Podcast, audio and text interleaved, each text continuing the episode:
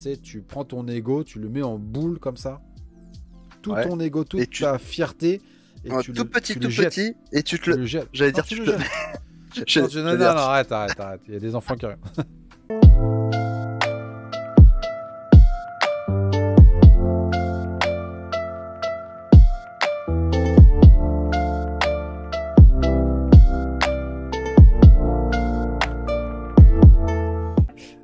Bonsoir à tous, auditeurs, auditrices. J'espère que vous allez bien.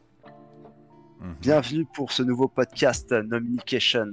Aujourd'hui, nous allons traiter d'un sujet, d'un sujet, euh, ma foi, qui euh, m'est euh, inconnu, totalement inconnu, mais qui m'intéresse beaucoup. C'est le recrutement, le domaine du recrutement au Japon.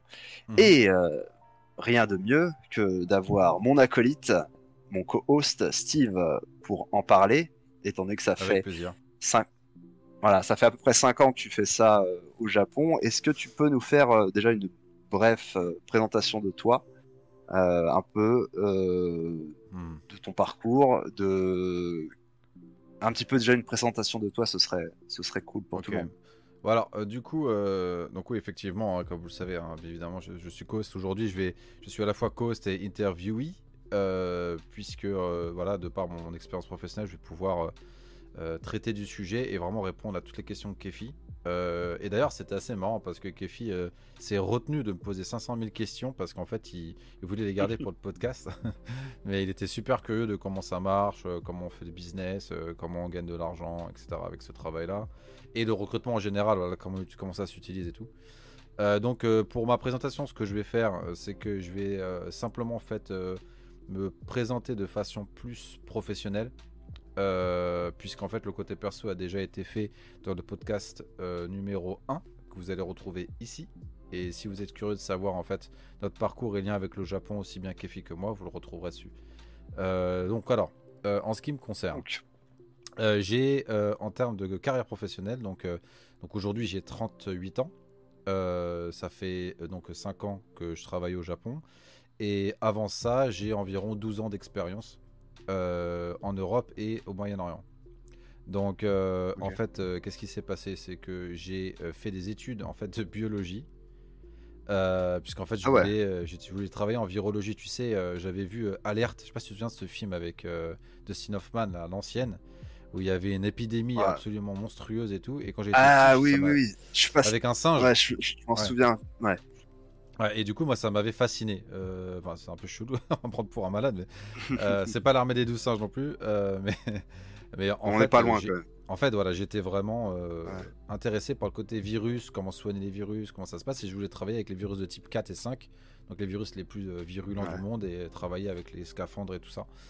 Et donc, du coup, j'ai fait mes études là-dessus. et, à la... et quand je suis arrivé en fait après le lycée, j'ai fait un lycée spécifique pour ça. Hein. J'étais au laboratoire tout le temps. Euh, ah euh, et, ensuite, j'ai fait un BTS analyse biologique qui était la suite logique. Euh, et à la fin de ce hmm. BTS, j'avais le choix en fait de faire une spécialité.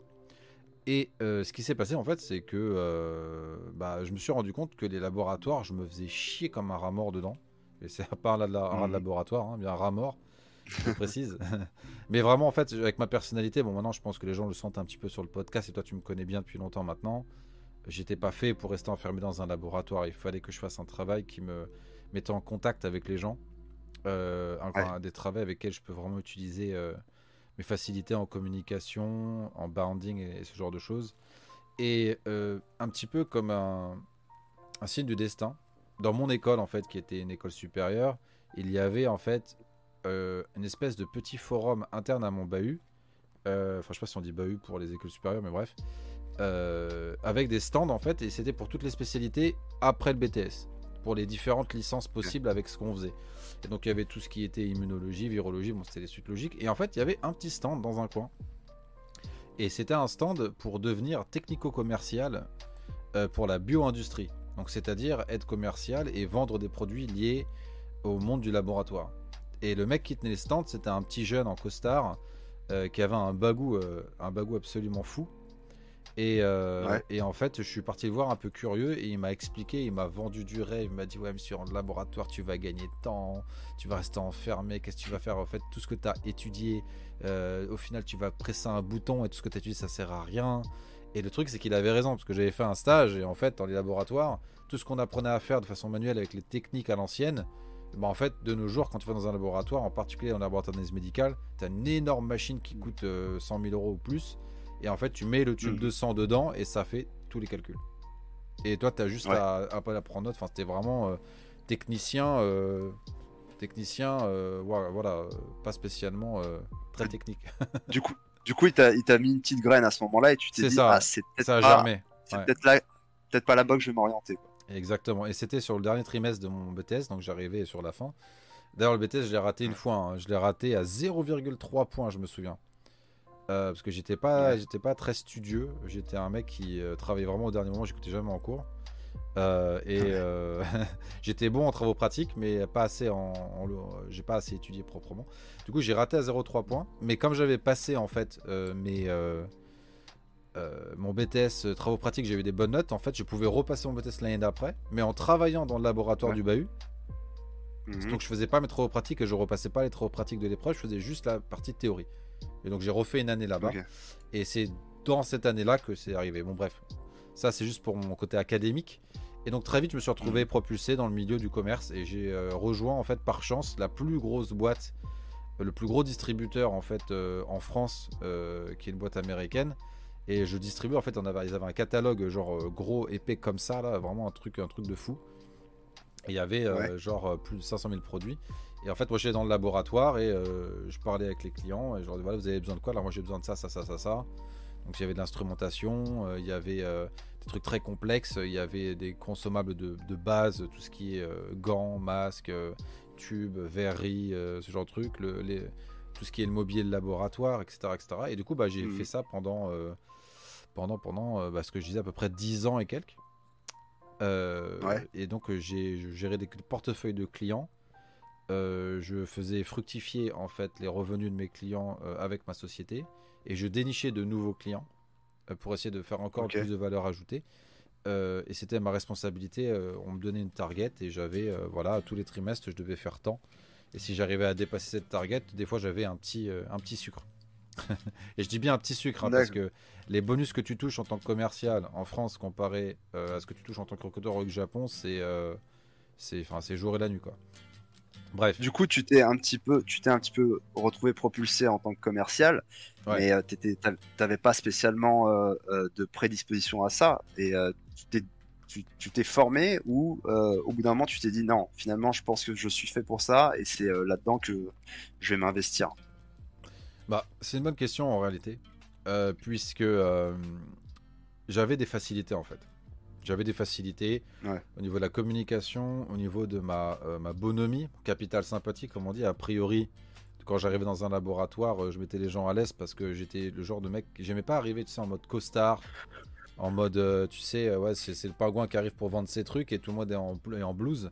Moi, j'essayais d'avoir un hmm. style un peu plus léger, j'enlevais la cravate, je, parlais les gens un petit peu au même niveau. Et je pense que ça avait facilité la chose. Et ensuite, bah, j'ai eu un super manager qui m'a appris le métier. Mais tu sais, dans ces métiers-là, en fait, ils demandent d'abord à ce que tu aies des compétences techniques, que tu comprennes le métier d'un laborantin, que tu parles le même langage, que tu comprennes ce qu'ils disent, tu comprennes ce qu'ils font, pour pouvoir leur vendre des trucs. Alors que si tu vas te vendre, tu vas faire une école de commerce, on va t'apprendre à vendre tout. Mais tu seras pas un technicien spécifique. Donc c'est pour ça qu'on s'appelle technico-commercial. tu vois Ouais, c'est sûr qu'il faut mieux être spécialisé quand tu veux vendre ton, produit. Euh, sinon, en fait, euh, tu, tu, vas, tu, enfin, tu vas dans le vent. Enfin, tu, si tu connais pas bien ton produit, tu peux pas le vendre euh, et être efficace et compétitif sur le marché, c'est sûr. Ouais, bah, il y, il y en a, il y en a, ils avaient des compétences de fou, quoi. Mais euh, globalement, c'est des tchatchers. Ça, c'est des tchatchers. Ouais, mais ouais, mais même même si c'est des tchatchers, ils apprennent sur le tas. Tu vois, c'est ça reste quand même quelque chose qui, qui s'apprend. Euh, donc ça, c'est plutôt plutôt une bonne chose. Et, euh, et, donc en fait, euh, donc on va très vite revenir au Japon. Vous en faites pas, c'est juste une petite intro pour savoir d'où je viens et comment j'ai eu euh, en fait cette opportunité et pourquoi. Et, et donc ensuite, bah, j'ai fait ça, comme je te disais, pendant à peu près 10 ans. J'ai fait une courte escale au Qatar pendant un an où j'ai fait la même chose. Donc j'étais cette fois-ci, j'étais commercial itinérant, key account manager. Je gérais les gros comptes, la Qatar University, le, le Qatar Research Center et tout ça. C'était des très très très gros complexes. Euh, ah ouais, c'est pas rien quand même. Ouais, mais c'était c'était c'était très c'était très dur. C'était c'est pas vraiment lié au podcast. Si un jour on, en parle peut-être, mais c'était j'ai des histoires de fous avec des chameaux, avec des, des, Indiens commerciaux qui volaient les échantillons de mes clients pour les cuisiner. Enfin, c'était des délires des délires improbables là-bas. Ouais. Et du coup, je suis revenu au bout de un an parce que j'en pouvais plus. Et, et, à mm. partir de là, du coup, j'ai préparé mon départ au Japon. Et donc je suis arrivé. Voilà, ça c'est juste pour la petite intro en ce qui concerne mon parcours professionnel. Euh, et donc, depuis que je Alors, suis ici... attends, moi j'ai juste une question. Ah, hmm. Quand tu t'es dit, euh, ok, euh, j'ai ce background maintenant, j'ai acquis cette expérience, j'ai envie d'aller au Japon, j'ai envie d'aller y vivre, est-ce que tu t'es dit, il faut que je trouve un poste qui se rattache à mes compétences, ou est-ce que tu dis, je, je, vais, je pars à l'aventure comme, un, comme moi un petit peu avec mon sac à la Ryu et euh, je verrai sur place. Ou est-ce que tu avais déjà euh, euh, un, plan d'attaque D'accord. Alors en fait, j'avais plus ou moins un plan d'attaque grâce à un ami. Donc comme je l'avais expliqué dans la première vidéo, donc je, suis venu avec un, visa étudiant. et je cherchais le tester juste pour être sur place et chercher du travail. Hein, je m'en foutais de l'école. je me disais juste tant que je trouve pas, bah, je progresse en japonais et, et puis dès que je trouve, j'arrête. Et j'avais en fait déjà en vue euh, mon, donc, mon ami, euh, lui qui était venu ici, un an avant moi, qui était un ami proche de très longue date, euh, qui avait un lien avec le Japon très fort aussi et qui, je pense, passera sur le podcast puisque maintenant il est devenu entrepreneur avec une société à succès. Donc je pense qu'on le reverra. Et donc mon pote qui s'appelle Sam. donc Sam en fait lui il avait par sa femme en fait qui était assistante dans une société de recrutement avait eu en fait la chance de rencontrer son, le directeur euh, qui travaillait dans la boîte de sa femme, qui avait bien voulu, euh, grâce à, après demande en fait euh, de, sa conjointe en fait, de est-ce que tu peux aider mon mari, il cherche du travail, est-ce que tu peux l'entraîner pour les entretiens au Japon, lui donner des conseils, ce serait super sympa. Du coup ils ont, ils ont arrangé un café pendant le petit déjeuner, déjeuner en, à côté de la boîte. Et il a parlé avec lui et en fait le directeur il a vu en mon pote qu'il avait un énorme potentiel en fait pour être recruteur. Et du coup, il lui a dit Ok, euh, ce que tu fais, euh, postule à telle et telle boîte, qui sont des boîtes un petit peu de niveau euh, de qui sont bien pour démarrer. Et une fois que tu as du succès et que tu arrives à faire des placements et que tu as, ce qu'on appelle un track record, c'est-à-dire que tu peux prouver que tu as vraiment fait du business, hmm. moi je te, je te récupérerai. Et je te formerai pour faire les postes et faire des placements de, de personnes, des exécutifs tu vois, tout ce qui est président et tout, euh, parce que c'est ce qu'il faisait. Il a fait OK, et du coup, bah, il a suivi tous ses conseils, et hop, il a eu trois offres, assez, ouf. Euh, et il a choisi, il est rentré dans une boîte de recrutement, euh, une des plus grosses hein, boîtes de recrutement japonaises, dans la filière internationale. Et donc lui, il a commencé à faire ça, et il a commencé à faire ça six mois avant que j'arrive, à peu près.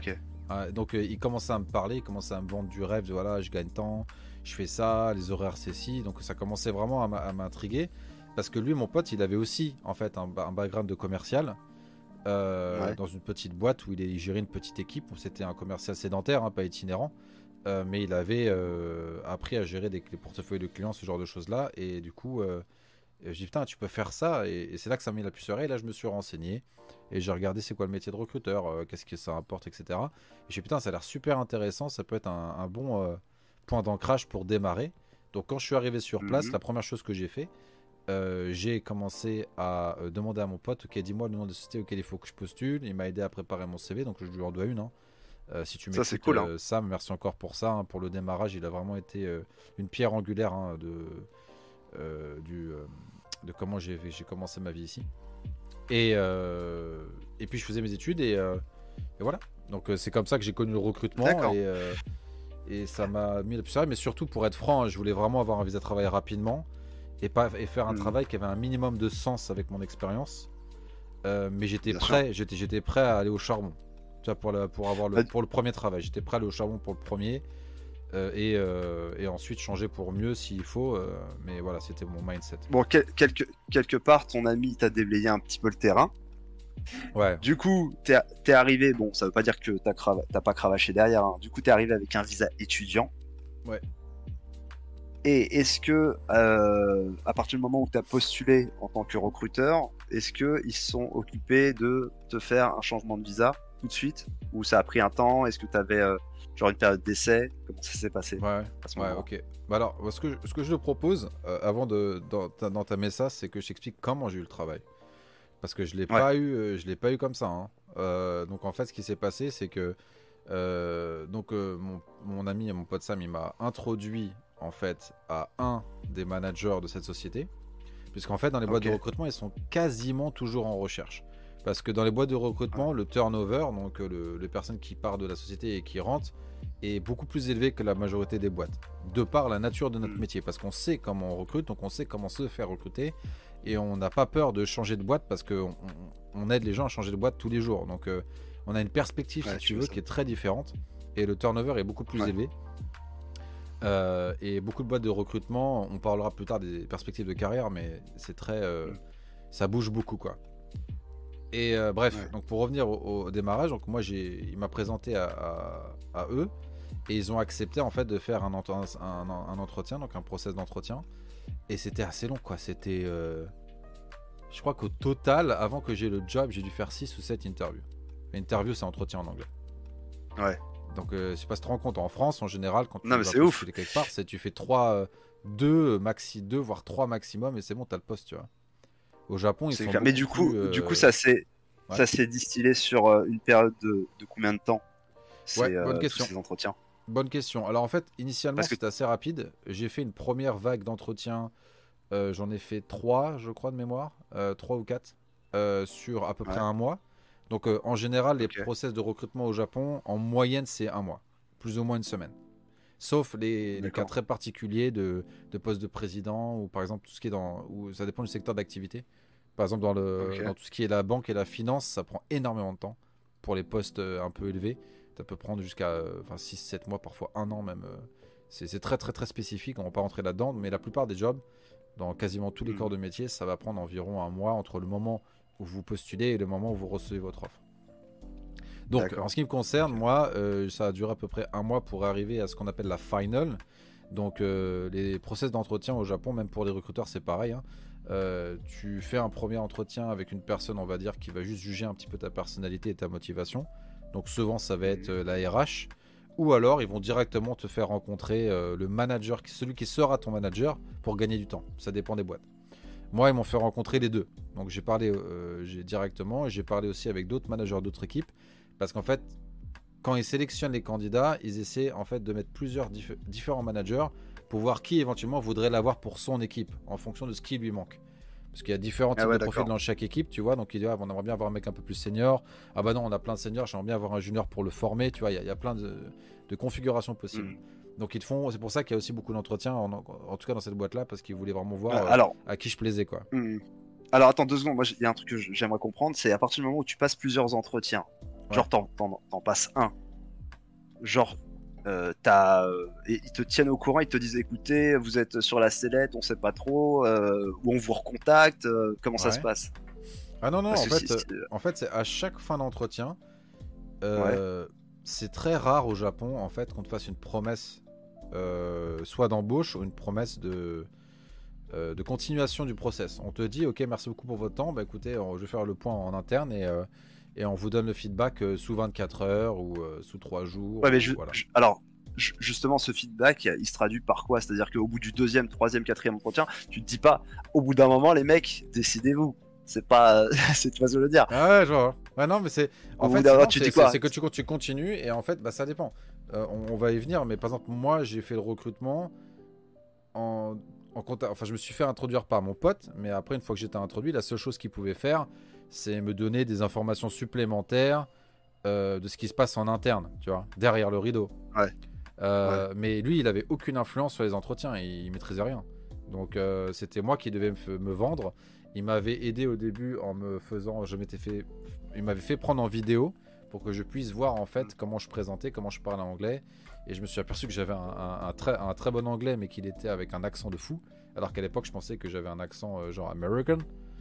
ça, c'est euh, facultatif. Voilà, mais c'est voilà, mais voilà, mais c'est juste que ça m'a aidé en fait à, à réaliser qui j'étais. Donc il m'avait aidé à me, il m'avait fait quelques prep, ce qu'on appelle des prep entretiens. Mm. Et après, il m'a laissé partir et c'était moi et mon travail. Donc je m'étais buté euh, avec toutes les questions type, euh, qu'est-ce que je pouvais dire? J'ai travaillé mon japonais aussi parce que à un certain moment, j'ai dû parler avec le directeur qui lui avait un anglais approximatif. Et, euh, et dans le recrutement, ceux qui ont un, un, bon japonais, en général, ils sont beaucoup plus attractifs pour les sociétés que ceux qui parlent uniquement anglais même si tu peux faire le métier avec des trucs en anglais. Euh, et du coup, bah, j'avais, je m'étais, euh, je m'étais fait pas mal d'entretiens euh, avec ma, ma, copine de l'époque. J'avais fait des entretiens en fait à la maison. je lui parle mon japonais et, du coup, elle me faisait faire des entretiens. Et arrivé à la fin, donc j'ai eu ce qu'on appelle la final avec le directeur. Et à l'issue de ça, là, ils te donnent la réponse définitive. Et ils te le disent si c'est l'entretien final. et donc moi j'ai attendu, j'ai attendu, et c'est donc mon pote en fait qui s'est chargé de me donner la réponse. Et à ma grande surprise, puisqu'en fait dans le deuxième entretien j'ai parlé avec trois managers et ils m'ont tous dit qu'ils m'adoraient, qu'ils voulaient travailler avec moi. Des choses que tu dis très très rarement ou jamais en entretien ah. normalement. Donc moi j'étais super confiant et il m'a dit bon en fait ça va pas être possible. Alors là c'était la douche froide. Euh, non sérieux? Ouais, il m'a dit non c'est il m'a dit ça c'est pas possible. Euh, écoute il t'aime beaucoup machin mais là euh, en ce moment par rapport au business la situation du business ils veulent prioriser les personnes qui ont déjà de l'expérience en recrutement. Et par contre, du coup, ils m'ont dit, par contre, euh, ils t'ont beaucoup aimé, donc euh, ils m'ont proposé en fait de, que tu parles avec la RH pour euh, juste un, casual talk, donc juste un, petit déjeuner, un déjeuner comme ça. Et pour elle va te, donner quelques explications. de, c'est pas, ils, te ferment pas la porte en fait, mais ils veulent voir avec toi combien de temps tu peux attendre et des conseils qu'ils veulent te donner en attendant qu'ils reviennent vers toi. Et du coup, j'ai fait un, déjeuner avec cette nana-là, et en fait, elle m'a expliqué, euh, euh, comme il m'avait dit, que voilà, il voulait recruter des gens qui avaient déjà de l'expérience dans le métier euh, au Japon. et que, mais par contre, j'avais le profil. Donc, ils m'ont dit voilà, si tu es encore libre d'ici trois mois, il y aura peut-être une place qui se libérera, ou quelqu'un on te rappellera. Et si tu es encore dispo, bah, on te fera une offre directement. Et j'ai fait ok, ok. Il m'a dit en attendant, regarde les autres boîtes de recrutement. Et, et puis voilà. Donc, c'est ce que j'ai fait. Et en réalité, ils m'ont rappelé trois semaines. Non, non, non, c'est pas ça. Ensuite, il y avait un des managers qui était le bras droit en fait du directeur, qui est un mec en, or. C'était c'était le MVP de la société 4, années de suite. Donc MVP, c'est le most valuable player, c'est euh, le mec qui faisait le plus de business, c'était la star. Et, euh, et, lui, il m'avait vraiment kiffé. Donc j'ai beaucoup de chance. Euh, et en fait, ce qu'il faisait, c'était assez ouf. Hein. Et en fait, pendant un mois, euh, les dimanches matins, à, je crois c'était à 7h du matin, un truc comme ça, les dimanches, on se voyait dans un hôtel, genre dans le lobby d'un hôtel avec un café, tu vois, et il m'apprenait le métier de recruteur pendant une heure. Une heure, deux heures. cool. Pendant, il m'a il, m'a tout appris ce mec-là. Il s'appelle Marc et euh, Philippin. Et du coup, euh, bah, tu vois, Marc, j'allais voir Marc tous les dimanches parce qu'il croyait vraiment en moi. Et en fait, qu'est-ce qu'il a fait? Mais c'est vraiment grâce à lui. Hein. Bien sûr, mon pote Sam a été l'initiateur, mais Marc, ça a été le mec qui a, qui a, qui a marqué l'essai, tu vois. Parce que qu'est-ce qu'il a fait? En fait, il a fait ça pour me vendre auprès du directeur après un mois. En fait, il m'a testé, il m'a testé en fait pendant un mois. Euh, il m'a formé en fait, euh, donc euh, voilà. Et à la fin, le dernier dimanche, il m'a posé des questions pour voir ce que j'avais retenu, ce que j'avais assimilé, comment comment je taclerais tel et tel challenge. Et quand il a vu que j'étais putain, il apprend bien et tout vite, il nous faut quoi. Et du coup, qu'est-ce qu'il a coup, fait ça, tu... Il est parti. Tu l'as compris après coup. Ah ouais, il me l'a dit après. Ouais. Et moi, je pensais qu'il me juste qu'il m'aidait pour soit pour cette boîte ou une autre boîte, et je lui dirais euh, le jour où je suis embauché, je t'invite à manger et tout. On, est on est potes maintenant. Euh, et, et, du coup, en fait, il a, il est venu, il est parlé avec le directeur. Il va voir le directeur, il lui fait écoute, je te l'ai pas dit, mais ça fait un mois que je le forme gratuitement pour la boîte. Ce mec-là, il, va, il va faire du business s'il nous rejoint. On a besoin de mecs comme lui. Et il a une motivation incroyable et tout. Et du coup, il m'a dit, ouais, du coup, il l'a, il l'a motivé à me revoir encore une fois. Et donc, moi, mhm. pendant un mois, je m'étais buté sur le japonais. Euh, et quand je l'ai revu à l'entretien, et eh ben, il avait vu que j'avais progressé en japonais, en plus d'avoir eu la validation de son bras droit euh, au niveau du recrutement euh, que j'avais déjà été préformé, quoi. Et du coup, après ça, bah, ça, ça s'est passé et j'ai été embauché, quoi. Et là, était le début de ma carrière au Japon. Comme quoi, tu vois, bah écoute, c'est cool. Comme quoi, tu vois, l'acharnement, ça paye. Et euh, mm. et il euh, y a si vous restez, je pense, hein, là, on s'adresse aussi aux, auditeurs et aux auditrices, si on reste acharné et motivé, il y aura toujours quelqu'un qui, qui sera là pour le remarquer tôt ou tard. Hein. Ouais, grave, grave, parce que la motivation, c'était le maître mot. Comme j'avais pas de japonais business, que j'avais pas d'expérience en recrutement, moi j'avais mis le paquet sur la motivation et le sérieux, quoi. Donc, euh, comme quoi, ça, ça, a payé, c'est plutôt cool. Du coup, alors, à partir de, ce moment-là, tu as été euh, embauché. Ouais, ouais. Euh, c'était, du coup, c'était un mois, un mois et demi après ton arrivée au Japon. exactement, ça avait pris trois mois et demi, un truc comme ça. Trois mois et demi. Et qu'est-ce que tu avais fait pendant cette fenêtre de pendant cette fenêtre de tir, t'avais fait quoi exactement? Bah, j'étais étudiant euh, et je faisais, euh, je faisais un baito en tant que marketeur euh, pour une boîte qui, qui, qui, faisait venir des étudiants au, Japon. Et je contactais des, influenceurs. Ouais, bien sûr, bien sûr, bien sûr. Je faisais du marketing, marketing commerce. dans cette boîte-là, la moitié de la journée, et puis le matin, je faisais 5 heures de japonais. Euh, et du coup, je guettais avec impatience le retour de cette boîte. Euh, mais comme c'était le tout début, j'étais pas encore trop en stress. Je me dis, je m'étais focus sur cette boîte-là. Je me dis, j'attends qu'il me recontacte. Mon pote, il me donnait des. Une fois par semaine, il me donnait une petite update. Euh, ok, bah, essayé de leur en parler. Donc c'était bien. Il me disait, ouais, il y a un mec qui vient de partir là, tu vois. Donc parce que mon pote, il, était en sous-marin et qu'il me disait un peu ce qui se passait, ça me permettait d'être patient et de mm. pas essayer de, de, commencer à postuler un peu n'importe où parce que j'avais peur de de pas trouver avant la fin de mon visa, tu vois. Donc, euh, et ça s'est fait très vite, hein, comme tu l'as vu, en trois mois et demi, j'avais mon taf, donc euh, c'était assez, euh, assez positif. D'accord. Alors du coup, tu es embauché en tant que recruteur. Est-ce que à ce moment-là, tu, tu connais le métier ou il y a quelqu'un qui te forme pendant une période? Ouais. Ok. Bah, comment, comment ça se passe? D'accord. Alors, en fait, euh, ça dépend des boîtes. Hein. Donc, euh, ce que je vais faire, je vais parler de mon expérience d'abord, et ensuite, ce que là, je veux qu'on commence déjà à, euh, comment dire, enseigner aux autres, de manière générale, parce que j'ai fait plusieurs boîtes. Donc, en fait, la boîte que j'ai, que j'ai, que j'avais rejoint, au moment où je l'ai rejoint, elle était assez cool. Tu vois, c'était assez, assez, voilà, pas trop de pression, on fait ce qu'on peut et on voit les résultats. Mais quand je suis arrivé, en fait, c'était la merde, en fait, parce qu'ils m'ont mis euh, je sais pas si c'est parce que j'ai trop montré de motivation et sans lui, euh, il est prêt à, charbonner, donc on va le mettre là. Ils m'ont mis dans une équipe où il n'y avait pas d'équipe en fait, j'étais le seul. Donc j'étais tout seul hmm. dans l'équipe, j'avais pas de teammate et j'avais même pas de manager. C'est-à-dire qu'en fait, ah c'est que ma report line, donc euh, la personne à qui je, je répondais, c'était le directeur directement. Et, c'était un directeur qui était très très ce qu'on appelle hands-off qui laissait, tu vois, laissait faire. Et si tu avais des problèmes, tu venais le voir, mais il n'était pas derrière toi à s'assurer que tout va bien. Donc, euh, j'étais franchement, j'étais livré à moi-même. Euh, euh, et, du coup, qu'est-ce que j'ai fait? Bah Déjà, je demandais des conseils à mon pote Sam. Comme je suis rentré, après, on commençait à bosser ensemble. On se connaissait depuis 20 ans, c'était la mm. première fois qu'on bossait ensemble. C'était assez cool, on se voyait le matin assez tôt, on se prenait des petits déj. Puis tu sais, c'était le démarrage, tu sais, c'était. J'arrivais, c'était la première fois que j'avais mon costard au Japon, c'était un truc quand même, tu vois. C'est genre, je suis mmh, putain, j'ai réussi enfin Parce que quand tu as ton visa travail, je, je, pense à toutes les personnes qui nous écoutent, qui sont en visa étudiant ou en working qui sont ici, ou qui souhaitent venir, ou qui viennent juste d'avoir un visa, vous savez, quand vous l'avez, c'est le sésame, quoi, c'est le démarrage. C'est putain, c'est bon, je commence ma carrière ici, quoi. Bref. Et du coup, bah, j'ai demandé conseil à mon pote, euh, qui commençait à m'expliquer un peu de trois trucs, parce que lui, il avait commencé déjà à avoir du succès, il avait galéré au début, et au final, après, euh, grâce à son manager, il avait réussi à, à avancer. Il m'avait donné quelques tips. Et ensuite, euh, ce qui m'a le plus aidé, c'est que je suis allé en fait, euh, j'ai repéré tous les meilleurs euh, recruteurs de la boîte, ceux qui faisaient le plus de chiffres. Et je suis parti les voir et je leur disais ouais vas-y est-ce qu'on peut faire un café tous les deux Est-ce qu'on peut faire un petit lunch tous les deux Est-ce que tu peux m'expliquer un peu, me donner des conseils? Et En fait j'ai noté tout parce que j'avais pas de manager, j'avais pas de teammate, j'avais personne. Ouais.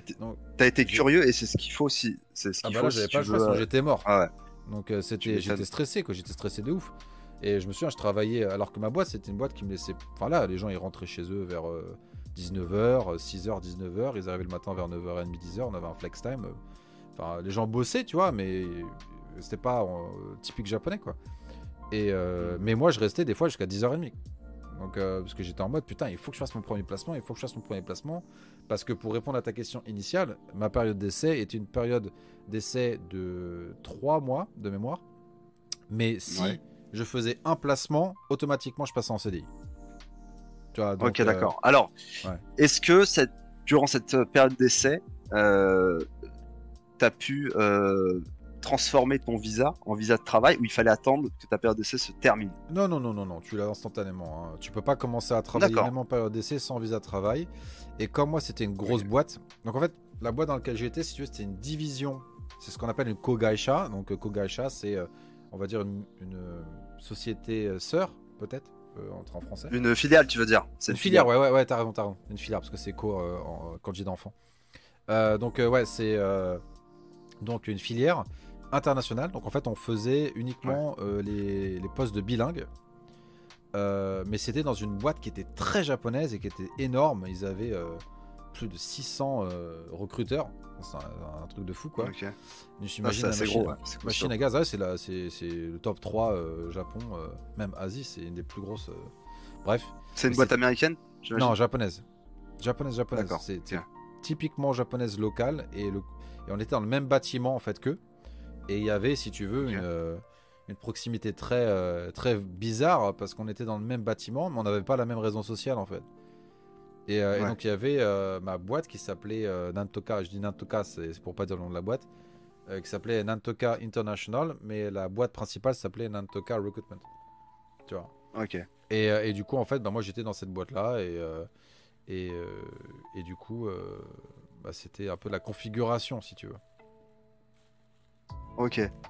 Ok, donc du coup, alors après ta période d'essai, tu as eu un, un CDI directement. Petit vénard que tu es. Ouais, ouais, c'est ça. C'est ce qu'on appelle Seishan en japonais.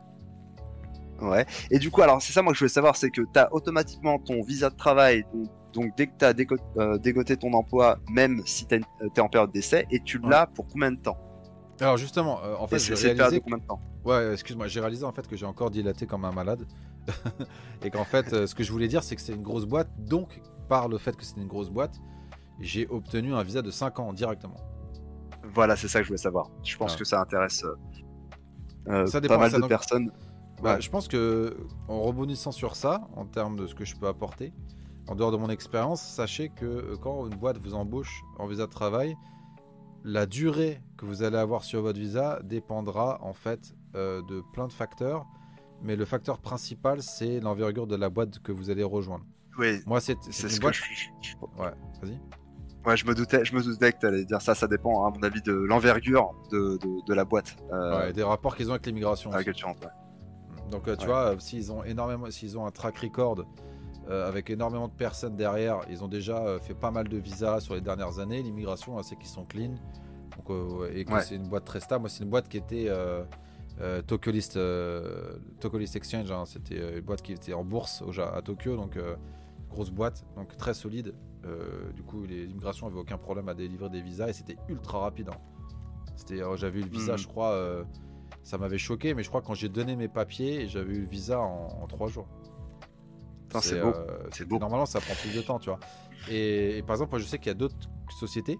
je connais un pote qui a une société avec moins de 10 employés il peut faire des visas, mais des visas que l'immigration lui donne, parce qu'en fait, si tu voulais, c'est la boîte qui vous embauche, c'est elle qui fait la demande pour vous à l'immigration. Donc ils viennent en demandant l'immigration, voilà, je veux employer un mec, euh, les raisons pour lesquelles je veux employer c'est ça, ces documents c'est ci, euh, combien je peux avoir? C'est l'immigration qui décide. Ils vont dire ouais c'est quoi la responsabilité qu'il va faire, c'est quoi l'impact qu'il aura et tout? Et, euh, et, du coup après il lui propose plus ou moins. Et moi mon pote il peut que donner des visas de un an pour le moment à ses employés. Euh, de par la taille de son entreprise. Mais moi, la taille, quand j'étais, mon 50 direct, j'étais choqué. Je m'attendais, putain, si j'arrive à avoir plus qu'un an, c'est trop bien. Ça m'évitera de renouveler à chaque fois. Euh, mais non, bam, 50 direct, quoi. Mais euh, quand ils embauchent, en fait, enfin, moi surtout, hein, ce qui me concernait, entre la motivation, tout ça, un des points qu'ils avaient marqué, c'est que moi, j'étais dit, voilà, moi, mon projet, c'est de vivre ici. Et il dit, mais quand est-ce que tu voudras rentrer dans ta, en France? Je lui dis, bah jamais. Donc, euh, moi, je veux rester ici, faire ma retraite ici, tout ici. J'ai fait la moitié de ma vie en France, maintenant la moitié de ma vie c'est ici. Et du coup, ça c'est quelque chose qui est assez rare à entendre. Et euh, la plupart des gens ils viennent, ils voilà, euh, ils, disent ouais, je sais pas, peut-être c'est quelques années, voir comment ça se passe et tout. Non, moi j'étais déterminé quoi, je savais très bien où j'allais. Et, et, je pense que cette stabilité les a aidés. Alors je sais pas si ça a joué sur mon visa quand ils ont exposé mon profil, je pense pas. Mais, mais oui, effectivement, il y a, quand ils proposent, ils demandent à l'immigration, je pense qu'ils disent ouais, c'est quelqu'un qui veut rester longtemps. Donc, euh, essayer d'avoir le maximum parce que c'est aussi chiant pour eux hein, de, de, faire les renouvellements de visa de leurs employés tous les ans. C'est aussi relou pour eux, quoi. Donc, euh, ils ah, essaient d'obtenir le maximum aussi, je pense. Ouais, je comprends. Bah écoute, c'est cool. Euh, alors, maintenant, moi, j'aimerais bien savoir concernant le recrutement. Il y en a beaucoup. Moi, le premier, hein, je savais absolument pas comment est-ce que ça fonctionnait. Comment est-ce que ça marche? Est-ce que tu peux nous expliquer un petit peu euh, les tenants et les aboutissants de ce poste. Ok, d'accord. Donc alors, je vais parler du recrutement au Japon parce que c'est le seul recrutement que je connais et ça tombe bien parce que c'est un podcast sur le Japon. si tu veux, euh, le concept du recrutement est super simple en fait. C'est que tu cherches des personnes pour des sociétés qui ont des postes ouverts et tu essaies de placer les personnes chez tes clients, qui sont les sociétés. Voilà. Ça, c'est vraiment le truc de base. Qu'est-ce que le recrutement? Mais c'est beaucoup plus complexe que ça parce qu'il y a énormément en fait de couches euh, de compréhension et de, travail qu'il y a à faire pour arriver à ça. Euh, mais mhm. dans l'absolu, c'est ça quoi. Donc euh, moi, qu'est-ce que je vais faire? On va partir du, du principe que je suis recruteur et que j'ai pas de clients, d'accord? On va partir du début du début. Donc exactement comme en vente en fait, tu vas faire de la prospection. Donc tu vas ce qu'on appelle BD en, ici en japonais, c'est de l'anglais, hein. c'est business development, mhm. donc c'est de la prospection. Donc tu vas faire du BD pour trouver de nouveaux clients. Donc qu'est-ce que tu vas faire? Tu vas aller sur Internet, tu vas essayer de trouver des boîtes, euh, tu vas aller sur LinkedIn, tu vas aller sur Glassdoor, tu vas aller sur euh, Daijob, tu vas aller sur plein de boîtes qui a priori cherchent des gens. Tu vas récupérer le nom de la boîte, tu vas faire un listing et tu vas contacter les boîtes euh, pour voir si tu peux les aider en fait à trouver ou s'ils galèrent à trouver une personne pour leur poste. Mhm. Et, comment, ça, comment les recruteurs se font payer? C'est qu'en fait moi je vais donc voir cette société là. Je leur explique qu'est-ce qu'on, comment on trouve les personnes. Euh, parce que chaque boîte a ses propres euh, channels hein, pour trouver des candidats. Euh, on en reparlera en détail par rapport à ça, mais chaque boîte en fait a ses spécificités. elle va avoir des recruteurs avec plus ou moins d'expérience sur le marché et en fait, quelle est la valeur ajoutée qu'on peut avoir et qu'on peut leur apporter pour trouver des candidats rapidement et des bons candidats? Une fois que le du coup, excuse-moi, une petite parenthèse. Du coup, ça nécessite, j'imagine, de répertorier donc tout un tas de, sociétés différentes et euh, de se renseigner sur euh, euh, leur mode de fonctionnement, le produit ou, les services qu'elles ont à, proposer ou à vendre. En fait, tu dois absolument, à mon avis, décortiquer au maximum le fonctionnement de chaque boîte pour ensuite savoir de quoi tu parles quand tu vas chercher tes, enfin les, gens qui, que tu vas proposer à ces boîtes. On est d'accord. Ouais, c'est complètement juste, mais c'est l'étape d'après. Donc euh, là, c'était sur l'étape où euh, on signe le contrat d'abord. Donc en fait, moi, ce qu'on fait, ce qu'on appelle le client meeting, donc le rendez-vous client. Donc moi, je présente mes services le, et du coup, c'est aussi le moment où je vais vraiment poser des tas de questions sur la boîte, comme tu viens de le dire, pour que je comprenne mhm. exactement, ok, c'est quoi la structure, l'organisation, combien d'employés ils ont, combien d'embauches ils font par an, quelle est la projection pour cette année, c'est qui les contacts, combien, comment ça se passe les, les, les process d'interview. Euh, et tout ça, et tout ça, et tout ça, quoi. Et une fois que j'ai vraiment une, hmm. bonne image de commencer, je suis ok, avec ce client-là, il y a du potentiel. Je peux vraiment euh, faire du bon truc. Et le type de poste qu'ils font, euh, je, sais, je sais, je suis assez à l'aise avec ce type de poste-là. Et je vois, je garde dans un coin de ma tête le genre de candidat qui, qui, qui postule dans ma boîte de recrutement que nous on cherche. Et tu vas voir tout de suite si c'est un bon client ou pas. Bref. Et du coup, tu fais signer le contrat. Et le contrat, en fait, c'est quoi?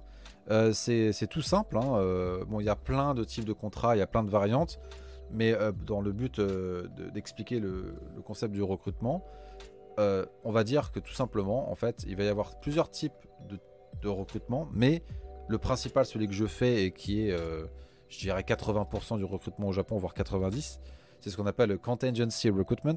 donc en fait, c'est un contrat dans lequel il stipule que si jamais euh, là, tu, tu, aides, tu introduis un candidat et qu'il est embauché par ton client, donc, euh, que, le, donc le candidat a signé un, un CDI et qui va commencer avec eux, ton client mhm. doit te payer un certain pourcentage du salaire annuel de la personne. Par exemple, euh, si la personne, donc je vais parler en, millions d'yens, donc je vous laisse faire les conversions. donc 10 millions d'yens, pour faire simple, au Japon en termes de coût de la vie, c'est à peu près 100 000, balles, 100 000 euros. Euh, voilà, juste pour vous donner une idée. Donc euh, si la personne gagne 10 millions d'yens, euh, bah, si sur le contrat il y a marqué qu'elle te doit 30%, et eh bah, tu vas toucher 30 000 euros d'un coup.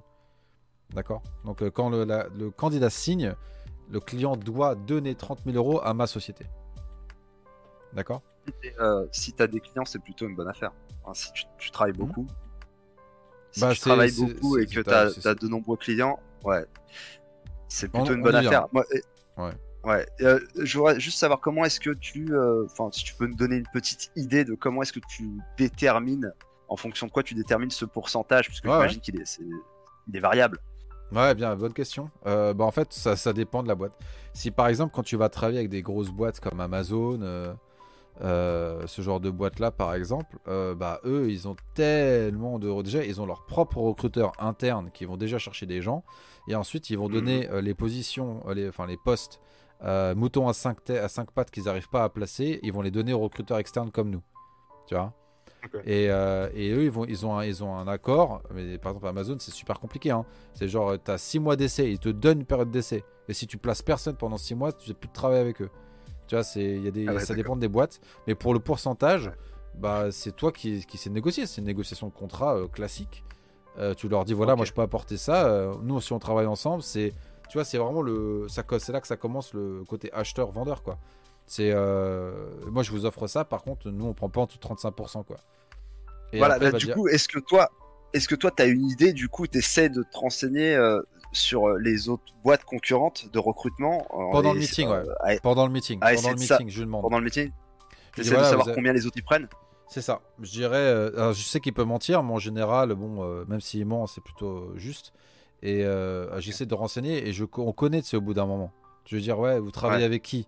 Ok, je travaille avec Michael Page, je travaille avec euh, Robert Walter, ce genre de trucs-là. Euh, et on sait à peu près les pourcentages auxquels ils travaillent, ces gens-là, tu vois. Donc, mm. de toute façon, en général, au Japon, la moyenne, la moyenne je dirais, c'est entre 30% et 35%. C'est la moyenne au Japon. Donc, chacun a sa technique. Moi, ma boîte, on arrive, on dit direct, on veut 40. on dirait on veut 40. Et ça, c'est pour avoir une marge de négo, j'imagine. Ouais, c'est la technique à l'ancienne. Euh, mais, mais, quand c'est des petites boîtes, c'est des startups, ou c'est des boîtes qui commencent à essayer de recruter, c'est la première fois qu'ils contactent une boîte, euh, ils ont signé 40%, ils ont signé 40%. Mais là, de toute façon, où il y a des, une marge de négociation, je ne vais pas rentrer en détail, parce que là, on rentre vraiment dans une formation bien sûr, recruteur, recruteur, mais il y a plein de leviers, quoi. On va dire, ok, euh, on accepte 30%, mais dans ces cas-là, vous nous donnez un fee minimum de 2 millions. Comme ça, si on, place des postes de junior, même si c'est que 30%, on sera toujours au-dessus de 2 millions parce qu'on a, on a, un, on a un, palier minimum, tu vois. Donc on va négocier avec ça, on peut négocier avec les systèmes de paiement, on, essaie de faire donnant-donnant. Il fait je donne, tu donnes. C'est un bon commercial, c'est ça. Hein. C'est quand je donne quelque chose, tu dois me donner quelque chose en échange. C'est un échange commercial. Tu m'étonnes. Celui qui baisse son slip à tous, c'est pas un commercial, c'est un mec désespéré. Ça n'a rien à voir. Ouais, parce qu'il y a, On, va dire qu'on a tendance parfois à, penser que ce qui est gratuit, tu vois, c'est de la, c'est un peu de la merde. Donc euh, c'est vrai qu'il faut pas baisser son slip. Mais ce que tu dis, moi, je trouve que c'est très intéressant parce que je pense que euh, il y a peut-être hein, euh, énormément de personnes qui souhaiteraient se, se, pencher sur ce genre de, de secteur d'activité. Moi, je sais, moi, je suis chorégraphe du combat et coordinateur cascade. C'est totalement à l'opposé. Mais je pense que si j'avais pas suivi, cette voie, ça aurait pu être un métier qui m'aurait intéressé. Je, je, pense que je, te, connais depuis un petit moment. Je pense que c'est un profil. Tu sais, c'est un métier. En fonction des boîtes, ils, peuvent embaucher des personnes avec peu d'expérience pour les former. Et d'ailleurs, ça commence à devenir un peu être une tendance, puisqu'en fait, quand un recruteur a déjà de l'expérience et tout, il a une façon de faire et il sait qu'elle fonctionne pour lui. Et il y a autant de façons de faire en recrutement qu'il y a de recruteurs. Il n'y a pas vraiment, si tu veux, de textbook. Euh, il y a, on va dire, sur les grandes lignes, on sait tout ce qu'il faut faire. Euh, mais au final, chacun va avoir plus ou moins son style. Euh, donc quand tu vas recruter un senior, un mec qui a vraiment qui a plusieurs années d'expérience, il va, il va venir avec sa façon de faire et tu fais confiance qu'il va, va faire de l'argent quoi. Mais alors qu'un junior, il va venir en mode complètement ouvert. Comme moi quand je suis arrivé dans ma boîte, j'étais une éponge. J'écoutais tout ce hmm. qu'on me disait, je suis ok parce que je connaissais pas le métier, donc euh, ils me formaient exactement de la façon donc, que eux ils voulaient. Donc euh, ils me disaient ouais si tu veux faire du chiffre, il faut que tu fasses, euh, t'envoies tant de CV par semaine et ils me donnaient des chiffres improbables, tu vois, parce qu'ils se disaient bah ouais, mais s'il fait, il fait beaucoup plus que nous, le, la probabilité qu'il va faire un placement est plus élevée, donc comme ça au moins on est sûr qu'on perd pas de l'argent avec lui, tu vois. si tu veux c'est bon bref. Et du coup pour revenir sur le process de recrutement, une explication. Donc vous avez signé votre contrat avec votre client, donc maintenant le contrat est là. Mais le truc, et c'est ça en fait la consensus search, c'est que le client ne vous paye que lorsque le mec est placé. Ça veut dire quoi? Ça veut dire que toi, en tant que recruteur, tu vas peut-être bosser pendant une, deux, trois semaines sur son, sur son poste, essayer de trouver des gens, contacter des gens. Euh, enfin, tu vas vraiment bosser dessus, quoi. Et euh, tu vas avoir des candidats, tu vas peut-être introduire 10 candidats, j'ai n'importe quoi, 10 candidats à cette boîte-là, ce qui est un chiffre euh, très très bon, hein, juste au passage. Hein. Juste t'en as 5, t'es content. Et c'est possible qu'il y en a plein qui arrivent jusqu'à la finale, mais que personne personne n'est d'offre, parce qu'au final, le président, c'est un mec relou qui veut pas, ouais, non, euh, il est trop piqué. Euh, et du coup, bah, ça se fait pas. Et d'un seul coup, il y a un, collègue, un mec dans leur boîte, qui a introduit un pote à eux, un pote à lui, mm. et il dit Ah ouais, machin, mm. et du coup, bah, ils l'ont embauché, et du coup, la, le, poste se ferme, et toi, tu as bossé pendant un mois pour rien. Ouais. Donc euh, c'est ça le consensus search, c'est que c'est un peu aléatoire quoi. Il y a, un peu, c'est un peu aléatoire. C'est pour ça qu'il faut, euh, faut, maîtriser ce qu'on appelle le risk management, qui est très important. Et en fait, tu vas euh, viser en fait des, tu vas te concentrer, tu vas prioriser en fait, tu vas faire en sorte d'avoir un maximum de postes sur différentes compagnies. Hmm. Ensuite, tu vas sélectionner en fait quel est le, les postes qui a le plus de possibilités d'être plaçables en fonction de, plein de critères. et une hmm. fois que tu as vraiment identifié ton top 3, ok, ça c'est très facile à placer ou je peux placer rapidement. Tu de le faire vite. Parce que comme ça, au moins, tu évites de, bosser pour des prunes, mais c'est ça le métier. C'est qu'en fait, on... c'est comme quand tu vas à la chasse. Bah, des fois, tu vas à la chasse et tu reviens sans gibier, tu vois. Bah, c'est exactement la même chose. Ouais, faut, pas, faut pas mettre euh, tous ses œufs dans le même panier. Et, euh, et du coup, là, tu nous, as, tu nous as expliqué euh, brièvement comment est-ce que tu, tu faisais pour démarcher les sociétés, répertorier les sociétés pour pouvoir ensuite connaître leurs besoins et éventuellement ensuite aller, euh, aller chercher euh, les employés. Maintenant, ma question c'est où, comment tu trouves les employés pour ensuite pouvoir les dispatcher dans les sociétés? Ouais. Bon, alors il y a des choses confidentielles que je peux pas partager parce que chaque boîte bien de sûr, bien sûr. Tu, dis chaque boîte de recrutement a ses propres channels hein, euh, de recrutement, propre networking et façon de faire. Qui, parce que le, candidat c'est l'air de la guerre. Si, si tu arrives à avoir si tu divulgues comment tu trouves tes candidats, euh, c'est ton business, donc euh, tu fais vachement attention. Quoi. Mais bref, toujours est-il qu'il y a quand même euh, une récurrence très très forte, quand même, c'est la vérité, hein, c'est même, pas un, même pas un secret. La majorité des boîtes, elles utilisent LinkedIn. Donc LinkedIn, c'est vraiment le, le, truc numéro un que tout le monde utilise. puisque de nos jours, c'est vraiment des recruteurs un peu 2.0. À l'époque, il y a 10 ans, 15 ans, les recruteurs, il n'y avait pas LinkedIn, il n'y avait pas Internet, c'était vraiment à l'ancienne. Euh, tu faisais, euh, t'attendais à la sortie des entreprises, tu donnais ta carte, tu allais à des events, euh, tu faisais des, des salons, tu t'appelais ce qu'on appelle le cold calling. C'est que tu contactais directement des boîtes au pif et tu essayais de récupérer des noms. Donc tu faisais du name collecting. Donc tu essayais mm. d'appeler les boîtes et de leur dire voilà. Alors tu, te faisais passer pour un mytho. C'est comme, tu sais, le film avec. Bah, c'est exactement ce film-là, avec Will Smith, avec son fils. comment il s'appelle ce film-là? Euh, je me un peu... À la recherche du bonheur, je crois. Oui, c'est ça, c'est ça, c'est ça. Bon, en fait, si je me dis pas de conneries, c'est ça. Hein. C'est recruteur. Euh, euh, je sais plus. Si je dis pas de conneries, je crois. Il me semble que ça. Moi aussi, mais bref. Mais tu vois, c'est exactement comme ça, quoi.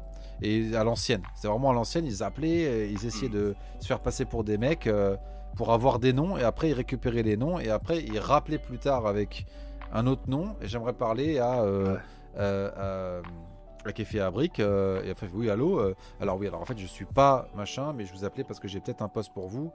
Euh, vous faites ça vous faites ça est-ce qu'on peut se parler se boire un café? C'était vraiment à l'ancienne. Maintenant tout le monde met ses profils sur LinkedIn et sur LinkedIn ceux qui sont sur LinkedIn en tant que candidat hein, que n'importe qui le LinkedIn public est très différent du hmm. LinkedIn recruteur. Le business model de LinkedIn en fait c'est qu'ils offrent une plateforme sociale professionnelle avec beaucoup de choses sympas pour des personnes pour tout le monde et ensuite, mhm. ils vont vendre cette plateforme à des recruteurs pour se faire de l'argent. Donc, euh, ils, vont proposer aux recruteurs ce qu'on appelle LinkedIn Recruiter. Et c'est, si tu veux, le, l'UI, il, est, complètement différent. Et tu as accès à des systèmes de, recherche très puissants euh, où tu peux euh, faire des projets, classer des candidats, classer, chercher par keyword, chercher par compagnie, chercher par, chercher par, critères. par des critères, par plein, plein, plein de critères, mais il y en a vraiment la masse. Voilà. Et donc ça, ça fait partie bah, du truc number one. Et t'en as d'autres. T'as as, d'autres, t'as des, des, des, euh, des, sites de recherche locales tu as ce qu'on appelle les job boarding. Donc en fait, tu vas chercher les clients de façon active. Donc toi, tu vas aller chercher les candidats, pardon, les candidats sur LinkedIn, sur d'autres sites, euh, par ton networking, euh, par tes anciens candidats que tu vas contacter quand tu voilà, j'ai ce poste là, est-ce que vous connaissez quelqu'un? Euh, tu vas parler à tes collègues, ou est-ce que tu connais pas quelqu'un? Tu vas voir dans ta database les gens qui se sont inscrits sur ta boîte de recrutement qui peuvent correspondre à ce poste-là. Tu vas poster toi-même le job. Alors, ce qui est intéressant, c'est que tu peux pas mettre le nom de la société. Parce que si tu mets le nom de la société de recherche temps, les autres boîtes de recrutement, ah bah tiens, il y, a compagnie A qui recherche, vas-y, appelle-les. Ah bah, il faut que tu restes intermédiaire.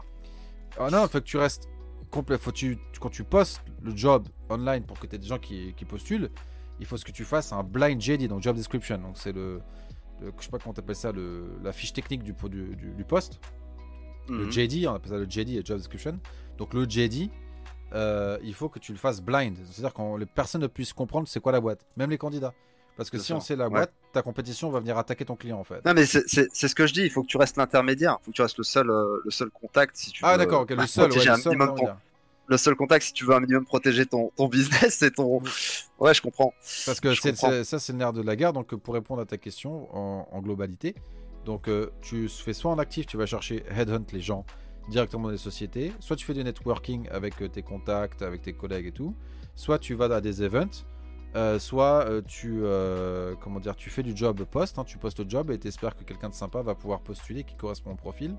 Et, donc en fait, ça c'est pour chercher les candidats.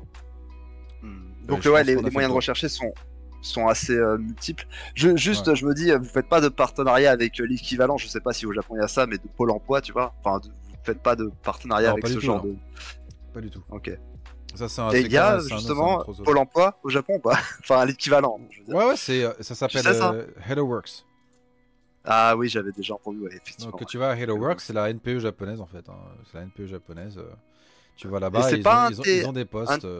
Voilà. C'est pas un de tes viviers là-bas Ah, pas du tout.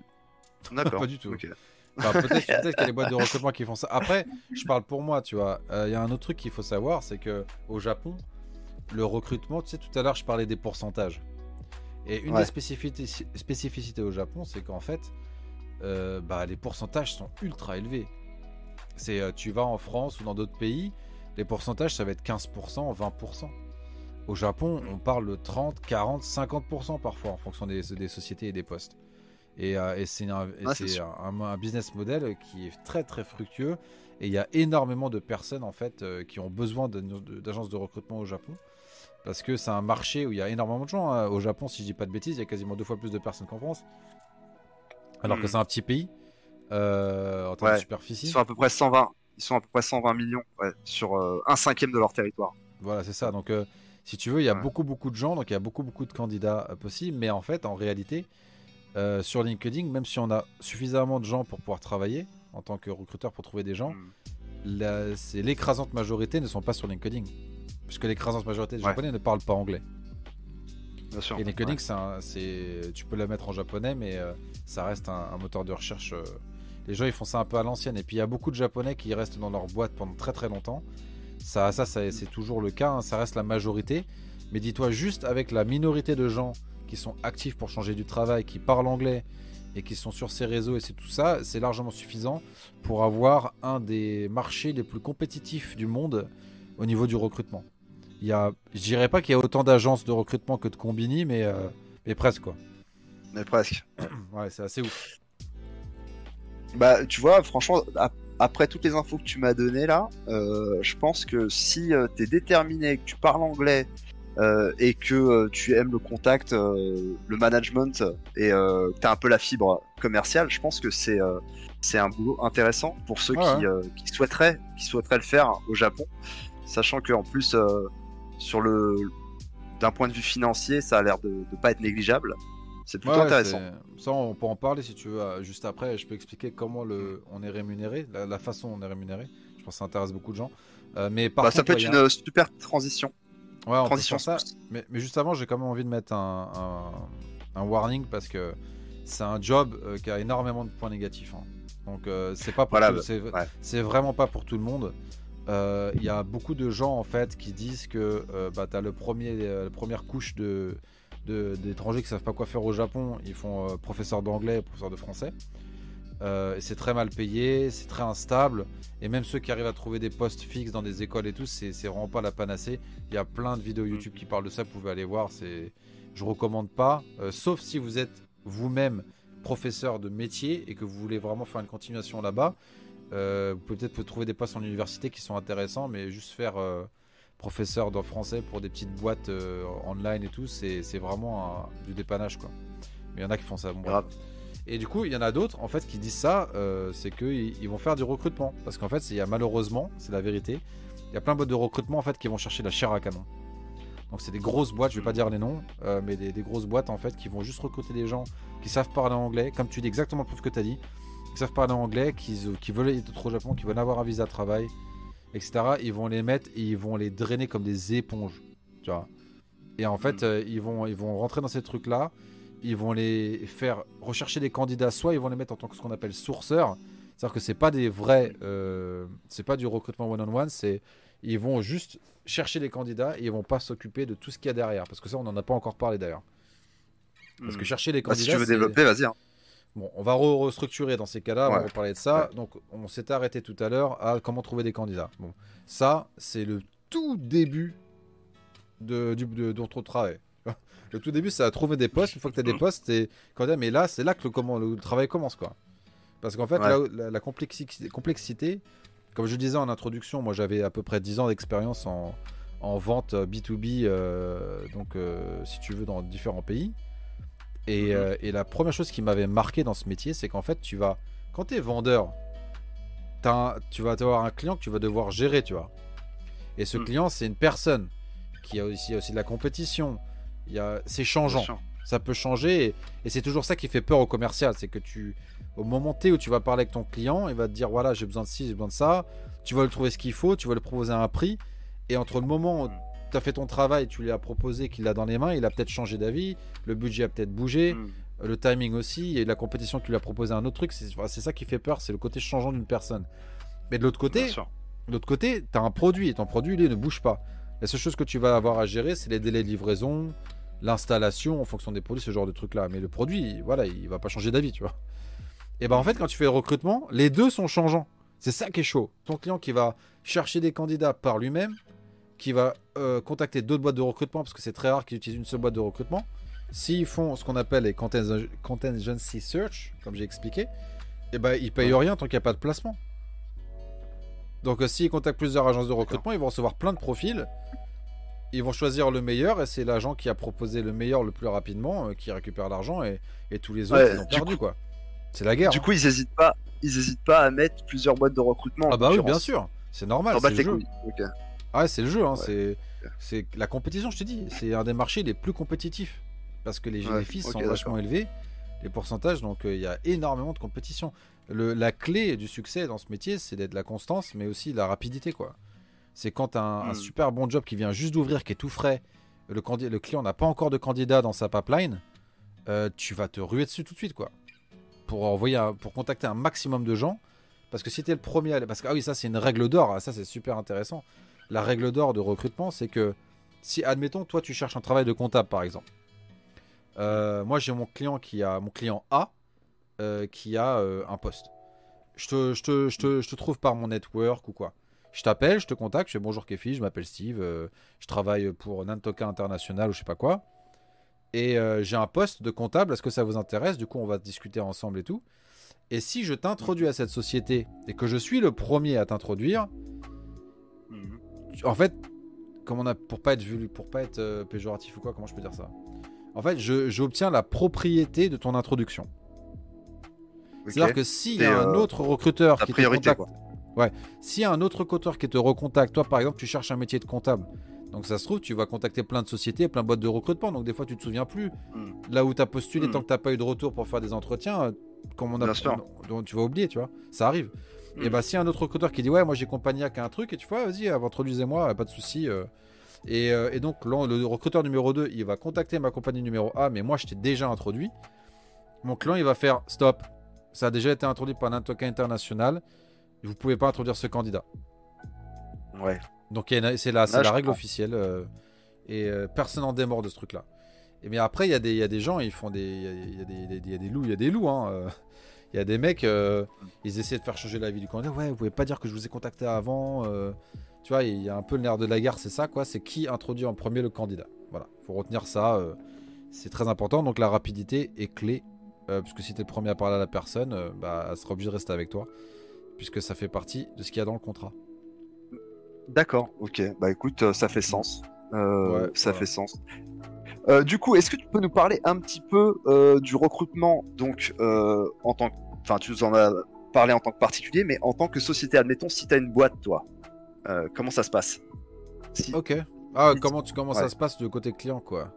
donc pour le côté client, quand on signe un contrat, bah en fait, c'est tout simplement, c'est par exemple, moi, je, recherche.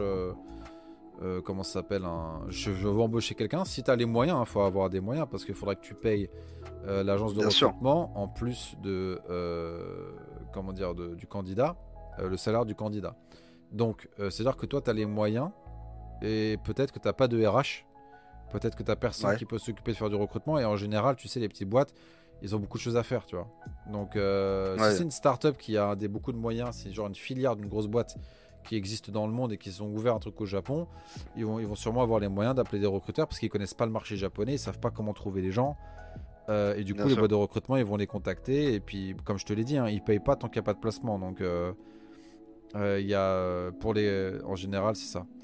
Et du coup, bah, le, client, il va négocier avec toi. Bah, tu, vas, tu vas contacter une agence de recrutement. Voilà, bah, je cherche à embaucher tel gens. Qu'est-ce que vous faites comme type de corps de métier Et l'agence de recrutement, elle va t'appeler. Elle va faire exactement ce que j'ai expliqué tout à l'heure. Donc, le client meeting, l'entretien ensemble. Et toi, en tant que client, bah, tu vas devoir essayer de déterminer euh, si cette boîte, euh, elle est spécialisée dans ce que tu recherches. Euh, quel est leur track record Enfin, c'est un échange commercial, quoi. Et après, une fois que tu as signé le contrat, hmm. tu t'es mis d'accord sur un pourcentage. Et après, c'est parti.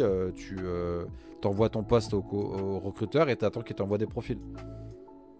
Ok, bah écoute, du coup, j'imagine que ce sont des sociétés qui sont en bonne santé financière, qui font appel à des, boîtes de recrutement. Carrément. Et alors, est-ce que tu peux nous expliquer un petit peu, en tant que société, du coup, il y a un pourcentage à payer à ces recruteurs.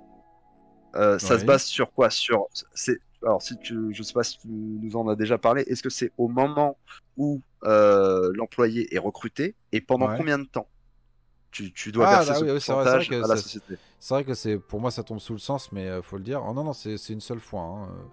C'est le là là. Alors attention là, je parle encore une fois. Il y a plein de modèles de recrutement. Il y a les recrutements sur le Hacken, donc euh, les CDD. Et là, c'est un format qui est complètement différent, mais l'écrasante majorité des, euh, de ce que vous allez trouver comme dans le recrutement au Japon, c'est les Seishan, donc les CDI, mm. ou alors les CDD de 1 an. Auquel cas, en fait, on, calcule tout sur un an au Japon, en fait. De manière générale, au Japon, on parle jamais en mois. C'est-à-dire qu'en France, on va dire combien tu gagnes par mois, euh, combien tu veux par mois. C'est pas comme ça au Japon, c'est tout par an. Donc c'est pareil avec le recrutement. Euh, on va, ils vont payer le salaire annuel. Donc comme je l'avais dit, si un mec il va gagner, il lui offre un salaire de par, c'est annuel qu'il lui donne sur le contrat, c'est marqué. Pendant, euh, tous les par an, vous gagnez 100 000 euros. Tu vois? Et bah sur les 100 000 euros, si la personne signe ce contrat-là, mon client doit payer tout de suite en fonction de ce qui est marqué sur le contrat. En général, il y a des négociations. Hein. Là, moi, je peux payer au bout de 30 jours après que le candidat ait commencé. Il y en a, ils doivent payer au moment où le candidat ait commencé. C'est toi qui négocies en fonction de tes capacités et mhm. ta trésorerie, quoi. Euh, mais et du coup, c'est une négociation, euh, voilà, avec le, la, boîte de recrutement qui veut l'argent le plus tôt possible, et toi, tu veux le plus tard possible, donc tu trouves un, terrain d'entente au milieu. Mais euh, du coup, c'est le paiement est fait bien évidemment seulement après que la personne a commencé à travailler. Et certaines boîtes envoient même la facture euh, au moment où la personne signe l'offre. C'est tout est dans le contrat en fait. tout, est dans le contrat et tu as plein de variantes. Ok, d'accord. Bah écoute, c'est euh, plutôt explicite. Euh, donc ouais, je voulais faire la transition avec en tant que recruteur, enfin de boîte de, de recrutement, comment tu fais si euh, tu as euh, un manque de personnel et tu as besoin de, recruteurs Où tu vas les trouver Où tu postules Enfin, ou comment, comment est-ce que ces sociétés de recrutement s'organisent si elles ont euh, besoin de, de plus d'effectifs Ah bah c'est pareil que les autres boîtes. Hein. En général, il va y avoir des, ce qu'on appelle les TA. Donc les TA, c'est les Talent Acquisition, c'est des recruteurs internes qui recrutent uniquement pour la boîte dans laquelle ils sont. Donc ils sont rattachés au service de RH. Et bah du coup, les, boîtes de, recrutement, elles ont pas toutes, mais la plupart, elles ont ça aussi. Et il y a une personne en fait qui s'occupe en fait de, toujours essayer de trouver de nouvelles personnes. Et elle va rechercher de la même façon que nous on fait, sauf qu'elle le fait pour notre boîte. C'est tout, tout simplement. Ok, d'accord. Tout simplement. D'accord. Ok. Et, euh, euh, est-ce que selon. Ouais, vas-y, vas-y. Tu veux En fait, on, on, est passé par ça, mais on n'a pas du tout traité du métier euh, de recruteur la vraie partie la plus intéressante, qui est une fois que les candidats sont en place dans les, dans les, dans les pipelines d'interview. Ah bah, et j'aimerais bien en parler parce que ça, c'est vraiment le plus intéressant et le plus. et le plus voilà, c'est que en fait, une fois qu'on a trouvé les candidats, donc là, on, va considérer qu'on a fait toutes les parties qu'on a parlé tout à l'heure. et que là, j'ai des candidats, j'ai mon client, et il y en a qui sont donc en procès d'interview. Donc en fait, je vais préparer mes candidats aux interviews, d'accord, en leur expliquant, bah voilà, euh, mon client, euh, en général, il pose ce genre de questions-là. Vous allez parler à tel manager, vous allez avoir euh, tel nombre d'entretiens à faire. En général, ça va prendre tant de temps, le budget, tu vois. On a une vraie valeur ajoutée pour le candidat. Et le candidat, comme c'est le client qui nous paye, c'est gratuit pour lui. Donc un bon recruteur, il, va, il va bien bien se renseigner, comme tu l'avais très bien expliqué au tout début, que c'était important de bien comprendre le client pour pouvoir le vendre auprès des candidats, mais aussi pour pouvoir aider le candidat pendant son process. Donc si tu sais comment son process se passe, si tu as bien bien bien renseigné, si euh, pendant que ton client, euh, ton candidat, il est en process, tu contactes ton client régulièrement pour avoir un peu des quels sont les sons de cloche après les entretiens, c'est à qui qui va parler la prochaine, est-ce qu'il y a des il y a des choses qui les inquiètent un peu, pas un peu. Bah toi, en, sachant tout ça, tu vas le dire à ton candidat avant chaque entretien, quoi. Est-ce qu'il a été contacté par d'autres recruteurs? Ouais, bah ça, oui, tout à fait, tout à fait. Ah non, mais non, mais carrément. Parce que ça, c'est aussi ton rôle. C'est-à-dire que, comme je le disais, c'est que, encore une fois, là, le travail de recruteur commence là. Là, ce que je t'ai hmm. expliqué avant, c'est juste le travail de sourceur, ce qu'on appelle le mec qui va chercher les gens. Tu vois, et bah là, là, le travail de recruteur commence parce que qu'est-ce qui se fait? Tu dois manager les deux, comme j'ai expliqué. Donc tu vas voir ton candidat, bah lui, bah il va avoir plein de boîtes avec qui il bosse. Il va avoir plein d'agences de recrutement avec qui il bosse. Et, du coup, toi, tu vas devoir gérer tout ça. Et tu vas devoir dire à ton client, bah voilà, euh, ce candidat, vous l'avez bien aimé pour la première interview, c'est cool. Euh, mais bon, euh, il a quatre autres entretiens et il, est pas, il les a tous passés, quoi. Donc je dis si, donc si vous l'aimez vraiment beaucoup, moi je vous conseille d'accélérer le process pour lui faire une offre avant les autres. Enfin, tu vois, as, du coup, il y a, y a un vrai suivi. Il y a un vrai suivi et tu dois jongler. En plus, j'imagine avec plusieurs boîtes et plusieurs employés. Donc, à mon avis, euh, ouais, c'est euh, assez chronophage. Hein. Si tu t'y mets vraiment, ça.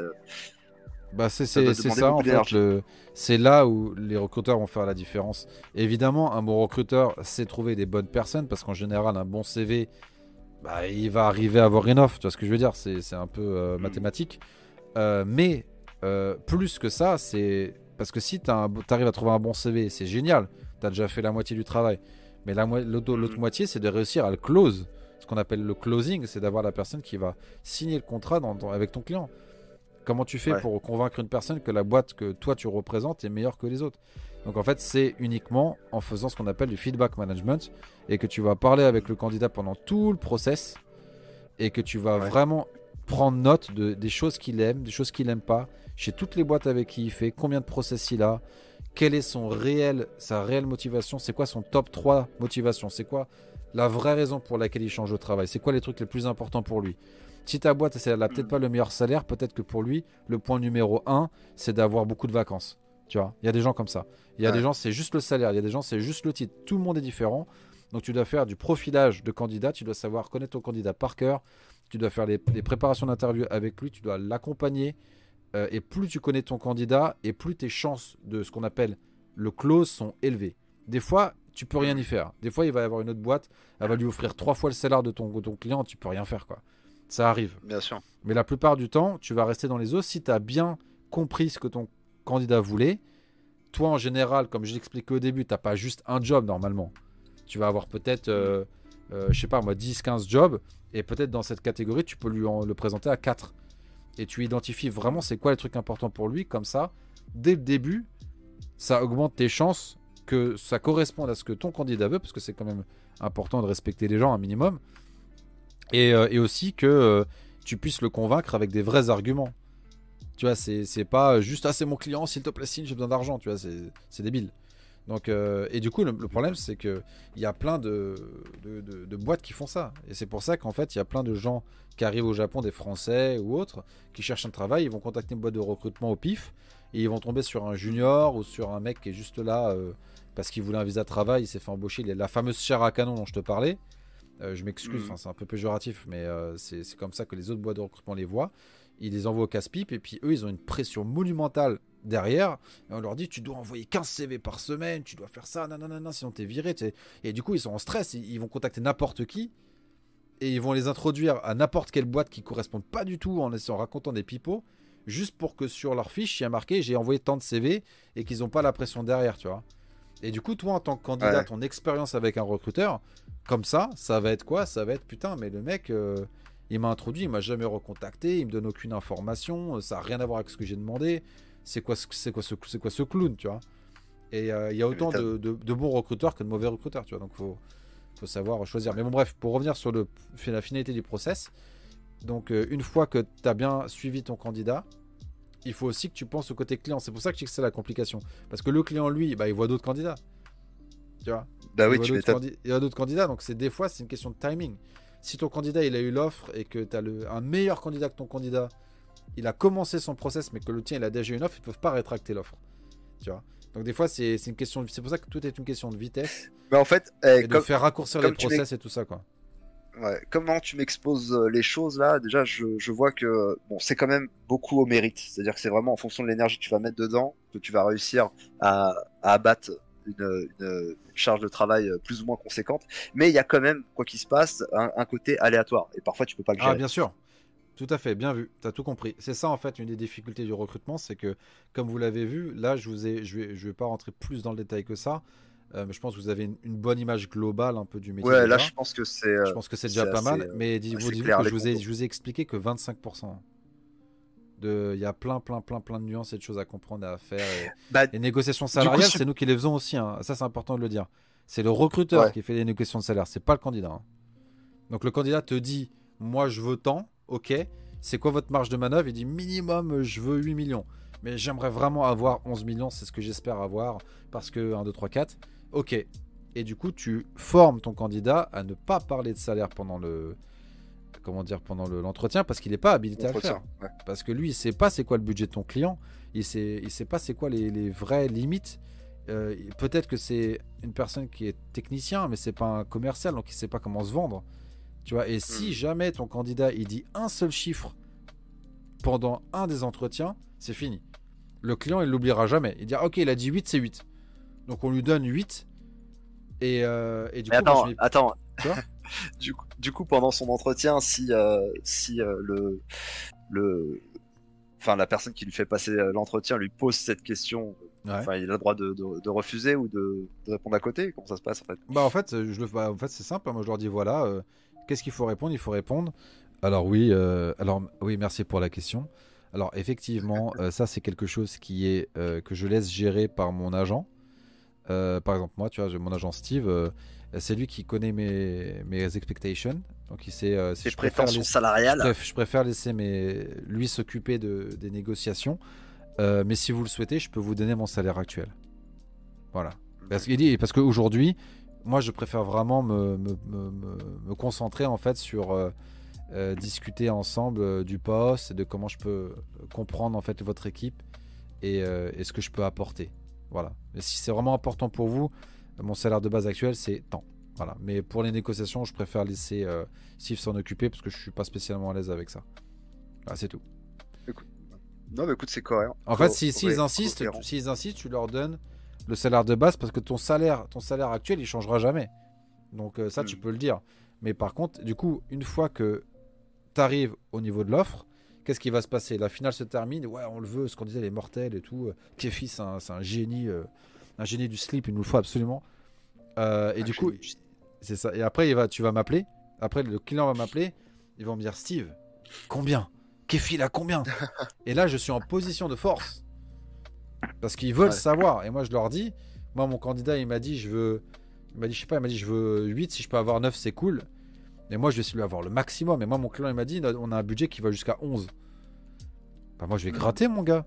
Moi, je vais dire, ouais, bah, lui, il veut entre 10 et 10, 5. Ah ouais, euh, moi, machin, on négocie, puis après, j'arrive, bam, et j'arrive à avoir peut-être 10, et j'ai augmenté le salaire de mon candidat, et moi, je me fais plus de marge. Et ta rémunération aussi. on va en parler ça d'ailleurs. Je pense que c'est la très bonne transition, c'est la rémunération juste après. Et, euh, et du coup, bah, mon client, euh, lui, il est dans son budget parce qu'il avait un budget initial, et je lui ai trouvé quelqu'un hmm. qui correspondait à son budget. Mais en général, les salaires, ça c'est aussi une information, je pense que les gens seraient curieux de savoir. Quand les gens embauchent, les sociétés embauchent au Japon, en général, ils vont prendre votre dernier salaire comme base pour savoir de combien ils vont vous augmenter. C'est rarement, euh, tu vois, toi par exemple, tu gagnes 5 millions, eux ils ont un budget de 10 millions, bah, ils vont pas te donner 10 millions, c'est deux fois ce que tu gagnais. Ils vont jamais faire ça. Ils vont dire, ok, il a 5, on l'aime bien, c'est un bon, on va l'augmenter à 6.5, il va être content, c'est l'effet d'augmentation, et puis nous on économise 3.5. C'est comme ça que ça se passe. La plus, quasi, quasiment tout le temps, il y a des exceptions toujours, mais voilà. Du coup, alors par rapport au pourcentage, comment est-ce que euh, oui. comment est-ce que ça se passe et euh, pourcentage que de... ça gère? C'est-à-dire? Le, pourcentage qui euh, que le, recruteur récupère, tu ah d'accord, avec ça. Oui, tout à fait. Alors. Donc là, on attaque la rémunération. Je pense que c'est ce qui va intéresser un peu les gens, comme on est rémunéré. Donc je dirais pas spécialement de chiffres, je citerai pas mon salaire non plus, désolé. Euh, mais je peux vous donner un peu un aperçu en fait de la fourchette. Enfin, c'est un râteau à ce niveau-là, mais euh, entre un, recruteur débutant et un recruteur expérimenté qui est genre le top 5 euh, de, de, Tokyo, pour vous dire la, la, marge en fait ce que vous pouvez gagner. Et comment on est rémunéré le système en général. Évidemment, la plupart des boîtes ont leur propre système, mais la structure à 80% sera celle que je vais expliquer. Donc, hmm vous, ce que vous faites, donc le client a payé, donc il a payé donc son pourcentage, donc euh, admettons 30 000, euh, donc on va parler encore en millions de yens, ce sera plus simple, n'oubliez pas. Considérez qu'un million c'est à peu près 10 000 euros, comme ça c'est plus facile à parler. Euh, donc le client il, a donné donc 3 millions de yens à ma société, d'accord? Parce qu'on lui a placé son candidat à 10 millions et il devait payer 30%, donc ça fait 3 millions. Nous, en tant que recruteur, on a des targets comme les commerciaux, c'est exactement pareil, qui est calculé tous les trimestres. Et tous les trimestres, on nous dit, bah voilà Steve, ta target, c'est de faire, euh, en tant que recruteur de base, en général, euh, ça va être 6 euh, millions. c'est 2 millions par mois, quoi. et 2 millions, ça correspond à peu près à un poste de staff, ce qu'on appelle, pas un poste senior, mais un, poste un peu entry-level, tu vois. c'est un, un, petit placement, quoi. 2 millions, c'est genre c'est assez facile à faire. C'est juste un placement où c'est juste un placement où voilà. Donc euh, du coup, on demande de faire un placement par mois à, peu près. Hein.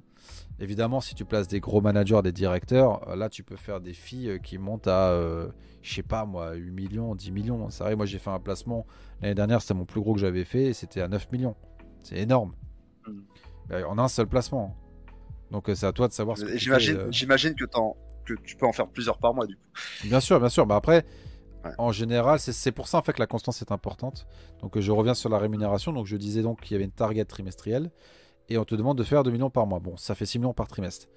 Mais pour motiver les troupes, euh, la plupart des boîtes en fait ils, font ce qu'ils appellent un threshold qui est un palier euh, de, de, bonus, un palier de, hmm. prime, pardon, un palier de prime. Et les primes commencent à partir de 5 millions. Donc par exemple, euh, si tu fais sur les 3 mois tu fais 5 euh, millions 5, par exemple, tu vois, euh, et bah en fait ils vont te donner 35% de tout ce que tu fais au-dessus de 5 millions. C'est-à-dire, on est à 0,5 millions si tu me suis toujours. La personne, elle a, fait 5, elle a fait 5,5 et le, le, threshold, il est à 5 millions. Donc à partir de 5 millions, là, il te donne des primes. Donc tu auras donc, si tu as fait 5 millions 5, ça sera 0,5 millions donc euh, pourra, ça fait Gojuman quoi. Donc c'est-à-dire, on va dire 5000 euros pour ceux qui nous écoutent, euh, c'est plus simple. Et vous allez donc toucher euh, en fonction de votre poste, en fonction de votre boîte, plus ou moins, en général c'est 30-35% de ça. Donc vous allez toucher 35% de 5000 euros. Pour, dans votre poche, de façon trimestrielle, si vous faites que ça. Moi, là, vous avez fait vraiment le, minimum syndical, quoi, tu vois. Mais si tu arrives à faire, par exemple, tu fais 10 millions, sur le trimestre, c'est un bon trimestre. Euh, peut-être à placer euh, deux, personnes et un, poste, on va dire, de manager, euh, c'est largement faisable. Hein. si tu arrives à faire un peu plus, et eh ben, tu toucheras donc, si tu me suis toujours, donc 5 millions tu toucheras des, primes sur les 5 millions qui sont au-dessus. Voilà, donc euh, tu es au-dessus des 5 millions. Comme tu as fait 10, bah, tu as 5 en zone de primes. quoi. Et donc, tu as 35%, de... de 50 000 euros. De 5 000, 50 000 euros. Ouais. ouais et du coup, euh, ça, c'est euh, c'est un calcul assez simple, mais c'est comme ça que ça fonctionne à peu près. et en plus de ça, évidemment, hein, pour les gens qui s'inquiétaient, on a un fixe. Hein. on n'est pas à l'agonie. On a un salaire fixe qui, en fonction de ton niveau d'expérience, est plus ou moins élevé. En général, ils ont toutes les boîtes ont un système de un système de grade et tu commences tout en bas, genre A1, après tu fais A2, A3, A4, etc. Et euh, Steve, j'imagine du coup aussi que donc en fonction de ton grade, ce, ce, fixe il est plus ou moins élevé, mais la période aussi elle est plus ou moins étendue. C'est-à-dire qu'au bout d'un moment, en fait, si tu rapportes pas d'oseille, euh, on va pas te, te, rémunérer euh, avec un fixe ad vitam aeternam. Ouais, c'est vrai. C'est vrai. en fait, ah non, non, mais si, mais le fixe il bougera jamais. Hein. Non, mais je veux dire, au bout d'un moment, c'est-à-dire que si tu, tu, tu, peux en fait. Euh, enfin, je veux dire, si tu remplis pas tes objectifs, euh, t'as quand même ton fixe, mais euh, ouais, ouais, je veux dire, dans le temps, dans, dans, dans le temps, au bout d'un moment, on va te dire si tu, tu fais pas de chiffres et que tu ramènes ah rien. Ah bah oui, oui bah bien sûr. Bah, tu vas te faire la, tu vas te coup de pression. Et est-ce que cette période, elle est plus ou moins étendue en fonction en fait de ton expérience? C'est-à-dire si t'es jeune, j'imagine, au bout de ah, 3 mois, si tu fais rien, tu sautes. Hmm. Tu vois? Ah, C'est une très bonne question. En fait, c'est une très bonne question. Il n'y a pas de règle établie, mais euh, en fonction des boîtes, ça c'est grave, ça va vraiment dépendre de la boîte dans laquelle tu es. Ça, c'est. Il y en a qui sont plus ou moins souples, c'est ça que tu veux dire? Ah ouais, ouais, tout à fait. C'est qu'en fait, il y en a, ils vont être en mode. Euh, bon, bah. Euh, voilà, écoute, on attendait de toi que tu fasses tant. c'est pas ce qu'on attendait.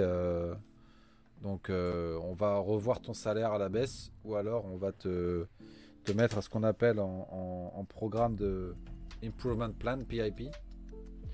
Tu vois Qui consiste en, qui consiste en bah, si tu fais pas, euh, si tu fais pas euh, tant de chiffres d'ici la fin de un mois, deux mois, tu te prends un warning, deux warnings et après t'es ouais. Voilà, c'est ça. Et par contre, c'est un petit peu plus souple, j'imagine, quand t'as déjà de la bouteille et qu'on sait que six mois de l'année, t'es une une bombe atomique. Euh, du coup, tu peux te permettre peut-être après euh, d'être sur l'année, hein. Ouais. Mais c'est encore une fois vraiment ça, c'est vraiment ça dépend des boîtes. T'as des boîtes, ils te mettent une pression, ils s'en battent les couilles. Euh, désolé l'expression, hein, mais ils s'en foutent complètement en fait que tu aies fait le meilleur semestre de l'histoire de la boîte. si mm. tu fais rien le semestre d'après, il y a certaines boîtes dès les, dès les, dès les prochains les mois qui suivent, ils te laissent même pas souffler quoi. Ils disent ouais mais attends euh, comment ça il y a rien, on n'attend pas ça de toi, blablabla et ils te mettent une pression. Et c'est la boîte dans laquelle j'étais, hein, elle était comme ça. Hein. Quand je suis quand je suis ma hmm. première boîte quand je suis rentré, elle était plutôt flex tu vois parce que je venais de démarrer et tout. Mais pour reprendre ta question, euh, évidemment si c'est un junior ils vont voilà ils vont pas lui mettre la même pression que si le mec il a un énorme salaire et qu'il faut qu'il commence à rentabiliser rapidement c'est juste un principe de commerce assez basique euh, mais encore mm. une fois, ça dépend des boîtes. Il y a des boîtes qui sont beaucoup, très patientes avec les consultants, euh, qui mettent pas trop la pression et qui considèrent que si le consultant est heureux, euh, il fera du bon boulot. Et d'autres qui considèrent que si le consultant est trop euh, laissé à lui-même, il va se laisser aller et les résultats ne seront pas constants et ils veulent avoir une constante sur les résultats, donc ils vont mettre la pression avec des chiffres, avec mm. des, des, indicateurs d'activité, ce qu'on appelle les KPI combien de CV t'envoies par semaine, combien d'interviews tu as fait par semaine, combien de scouts tu as fait euh, sur les, euh, plateformes euh, ils fliquent tout, tout est contrôlé par des logiciels et si tu es en dessous de la barre, même si tu as fait des bons chiffres, ils s'en foutent.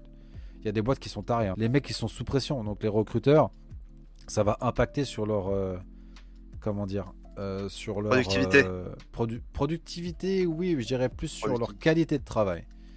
Donc toi, en tant que candidat, si tu vas avoir un de ces recruteurs-là, tu vas te sentir un peu stressé, quoi. Parce que eux, ils sont stressés. Leur qualité de vie aussi. ah bah ouais, les mecs, ils vont bosser comme des oufs. Ils vont avoir, ils ont des salaires ah un petit peu. Euh, bon bah euh, voilà quoi. Euh, c'est pas des salaires de fou non plus quoi. Donc tu vois. Écoute, du coup, ouais. Non, du coup, on va faire une superbe transition, très smoothie. Est-ce que tu peux nous dire brièvement, je sais pas dans quelle latitude tu peux en parler ou pas. Est-ce qu'il y a des possibilités d'évolution? Ouais, tout à fait. Alors ça, ça fait partie des raisons pour lesquelles j'ai commencé ce métier aussi. C'est qu'en fait, vous pouvez soit euh, continuer en fait ce qu'on appelle le carrière plan de recruteur typique. Donc vous allez passer, vous allez arriver, vous allez être associé de consultant, parce qu'en fait, le titre de recruteur au Japon, la plupart du temps, ça va être consultant recruitment. Enfin, recruitment consultant. Et pourquoi? Parce que comme j'ai expliqué, tu vas faire beaucoup de consulting. Tu vas conseiller tes clients, tu vas conseiller tes candidats pendant les process, etc., etc. Et tu cherches tes gens. Donc c'est vraiment un métier de consultant en recrutement, quoi. Et du coup, tu vas mm. commencer ce qu'on appelle associate consultant. Euh, ensuite, tu peux monter tous les grades. Et chaque grade, en fait, tu augmentes ton salaire de base. Mais aussi, par exemple, un truc tout, con, hein, genre le grade A, tu as A1, A2, A3, A4, d'accord? Et tu peux être promu, je sais pas moi, tous les 3 mois par exemple. Et si tu fais un gros chiffre, tu peux être promu direct en catégorie B si tu atteins un certain chiffre. Ça dépend des boîtes, encore une fois, le système, mais souvent c'est comme ça. Et quand tu arrives en B, non seulement tu as ton salaire qui a augmenté déjà 4 fois parce que chaque rang augmente légèrement, euh, mais aussi tu vas changer ton, ton, ton, titre. Donc tu vas passer d'assistant consultant, tu vas passer consultant, ensuite senior consultant, ensuite euh, principal consultant, parfois exécutif consultant, puis après tu peux euh, commencer, après que tu aies plusieurs années, donc dans, les carrières, dans la carrière, tu peux devenir manager, tu peux devenir team leader, euh, tu peux créer ta propre boîte aussi. Il y a plein de mecs qui font ça, hein. des mecs qui développent pendant plusieurs années euh, un portefeuille de clients euh, très proches qui leur font confiance parce qu'il faut dire ce qui est. Hein. En général, les, clients et même les candidats, ils vont travailler avec une boîte en particulier parce que il y a ce recruteur là qui est là. Et ils ont une bonne expérience avec eux. Ils veulent travailler avec ce recruteur là et du coup ils recontactent cette boîte parce que le mec il est là-bas mais des fois ils vont le recontacter même s'il change et ils vont, ils vont refaire un contrat avec une boîte juste pour travailler avec ce recruteur-là. Donc euh, ça marche beaucoup en fait au, euh, sur le long terme aussi. Donc euh, quand ça fait plusieurs années que tu es là, que tu as développé des, clients, des relations clientes assez fortes, tu es assez confiant que si tu crées ta propre boîte, bah, du coup le fameux pourcentage que je disais qui est donné à ta compagnie, mm. bah, ce sera dans ta poche directement. Donc tu fais le calcul. Hein.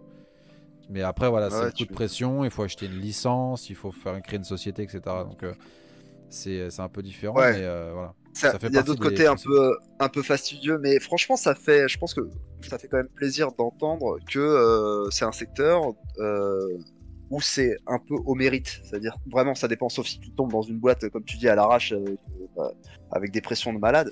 Mais ah, manifestement, si, si tu, tu, bosses, si tu es acharné, je pense que tu euh, tu peux très vite euh, euh, graver les échelons et, et, comme le disait mon prof de kung fu à l'époque, en, fonction de, ton non, c'était mon prof de kung fu. En, fonction de ton, ton niveau d'évolution dans les arts martiaux, il, il disait t'as pas besoin d'attendre des années. Il disait la qualité n'attend point le nombre d'années.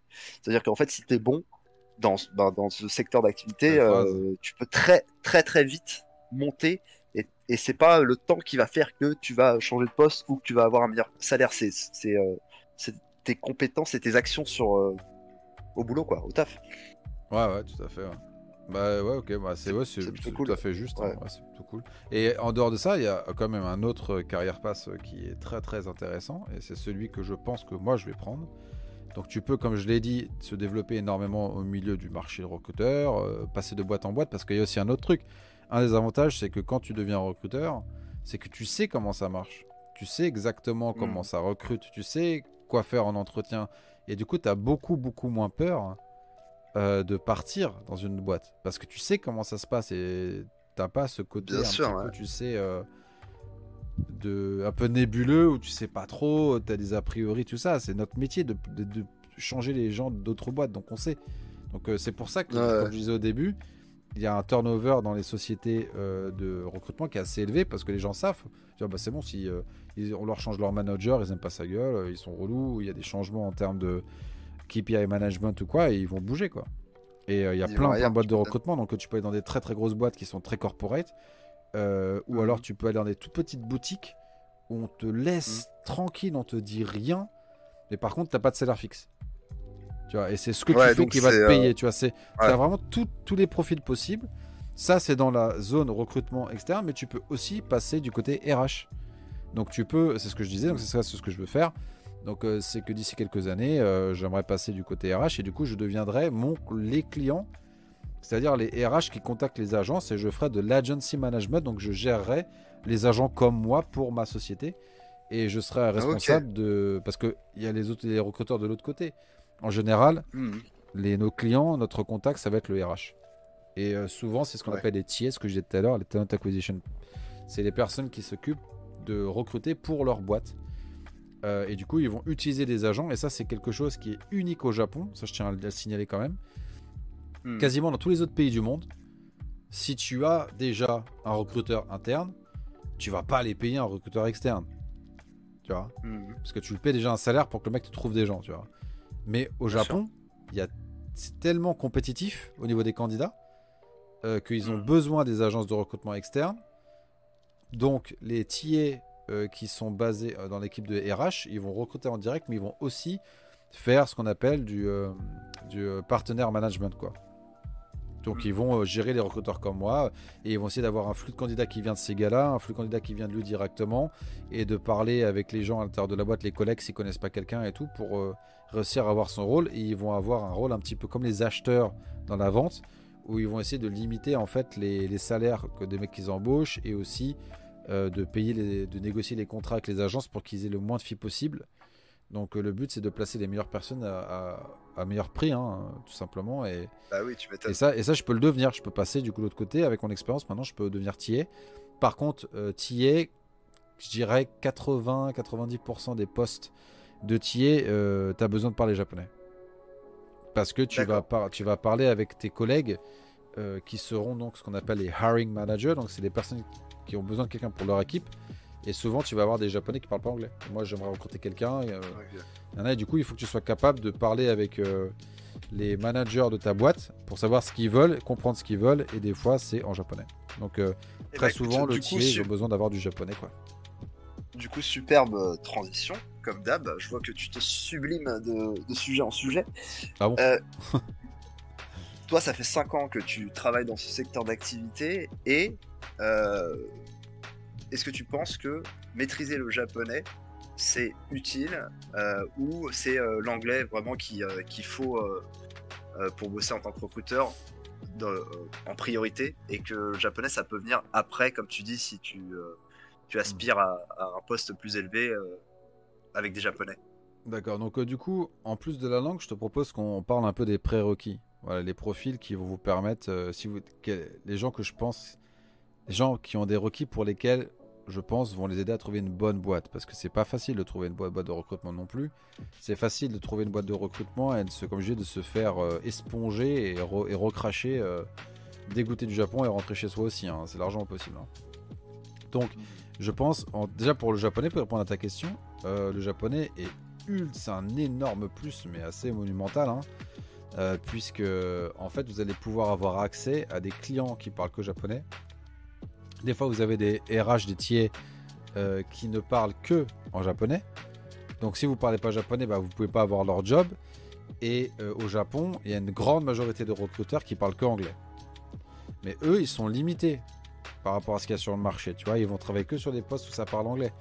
Et euh, si jamais ils tombent sur un client qui a un super poste ultra intéressant, ultra chaud, euh, bah, si euh, leur, euh, la personne qui se, le counterpart, donc leur point de contact ne parle que japonais ou très mal anglais, bah, ça va être mission impossible pour eux.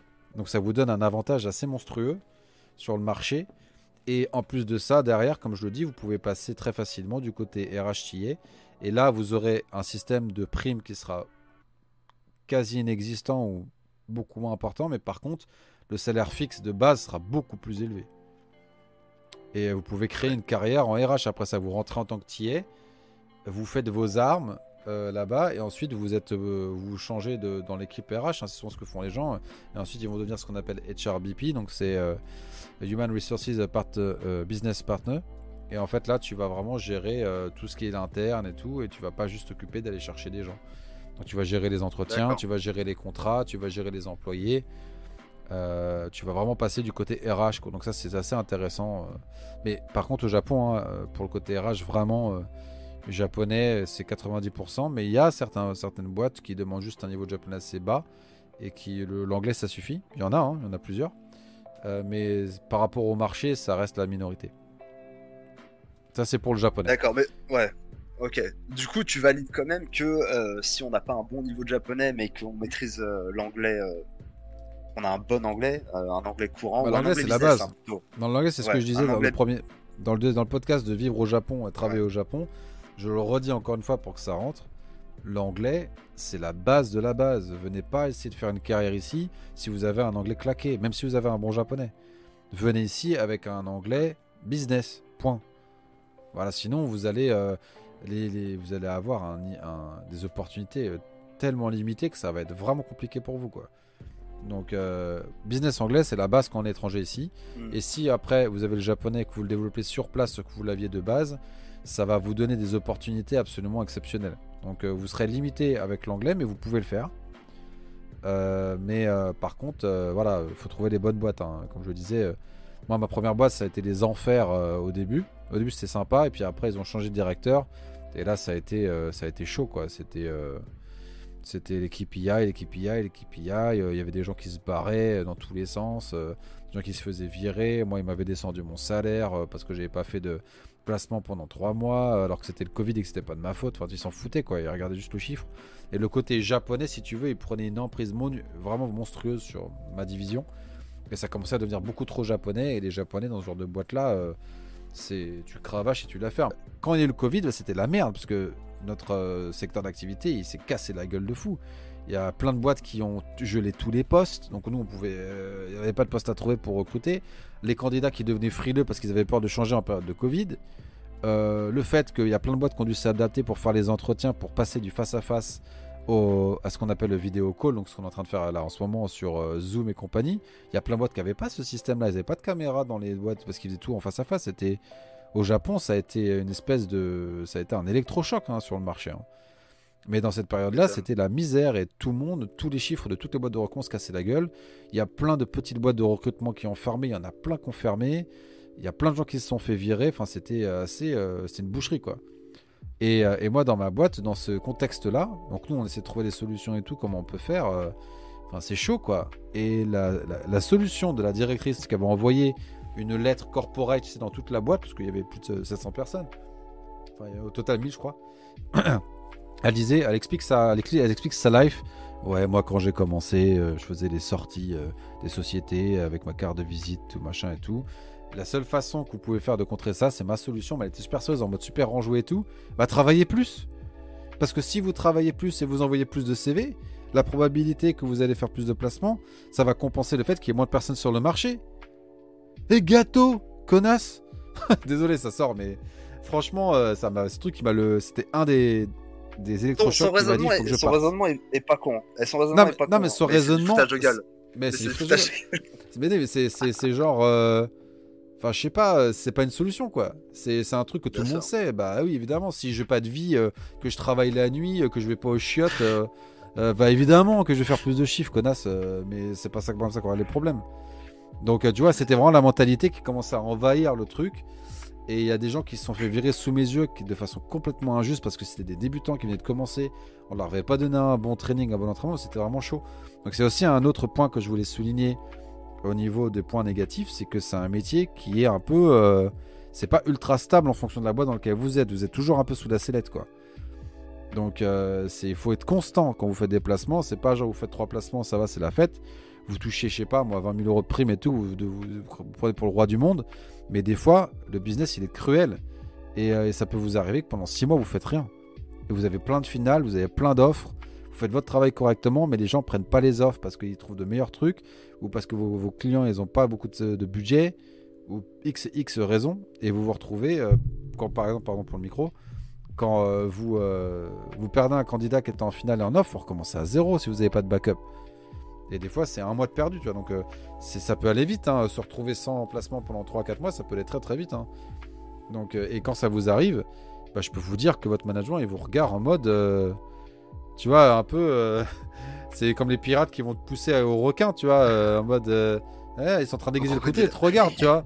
Ils ah ouais, mon gars, si tu fais pas quelque chose, tu vois, donc il faut faire attention à ça. Il y a quand même une certaine pression à gérer au quotidien. Bien sûr, bah, c'est un métier de sales. C'est un métier de vente. C'est la vente. Donc si vous avez jamais fait de vente, déjà, réfléchissez bien. Parce que moi, je fais, par exemple, en ce qui me concerne, je suis dans la vente depuis que j'ai été depuis que je suis sorti de l'université. Donc moi, j'ai jamais eu de métier où j'ai un salaire fixe, où j'ai juste à faire mon travail du matin au soir, je rentre chez moi et c'est fini. Hein.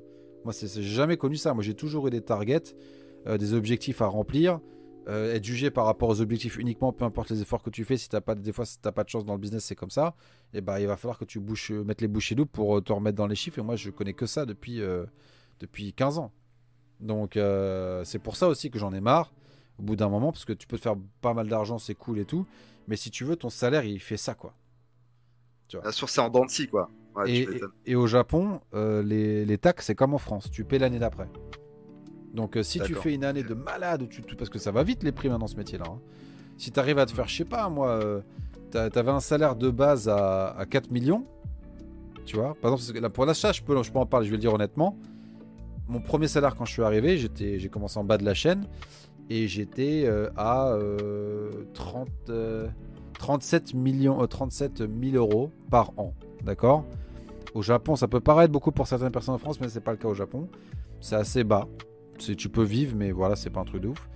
Mais j'avais tellement charbonné la première année, j'avais eu tellement de succès, qu'à la fin de l'année, j'avais réussi à monter avec les primes, à avoir un salaire total sur l'année de 90 000 euros. Donc j'avais euh, triplé mon salaire quasiment.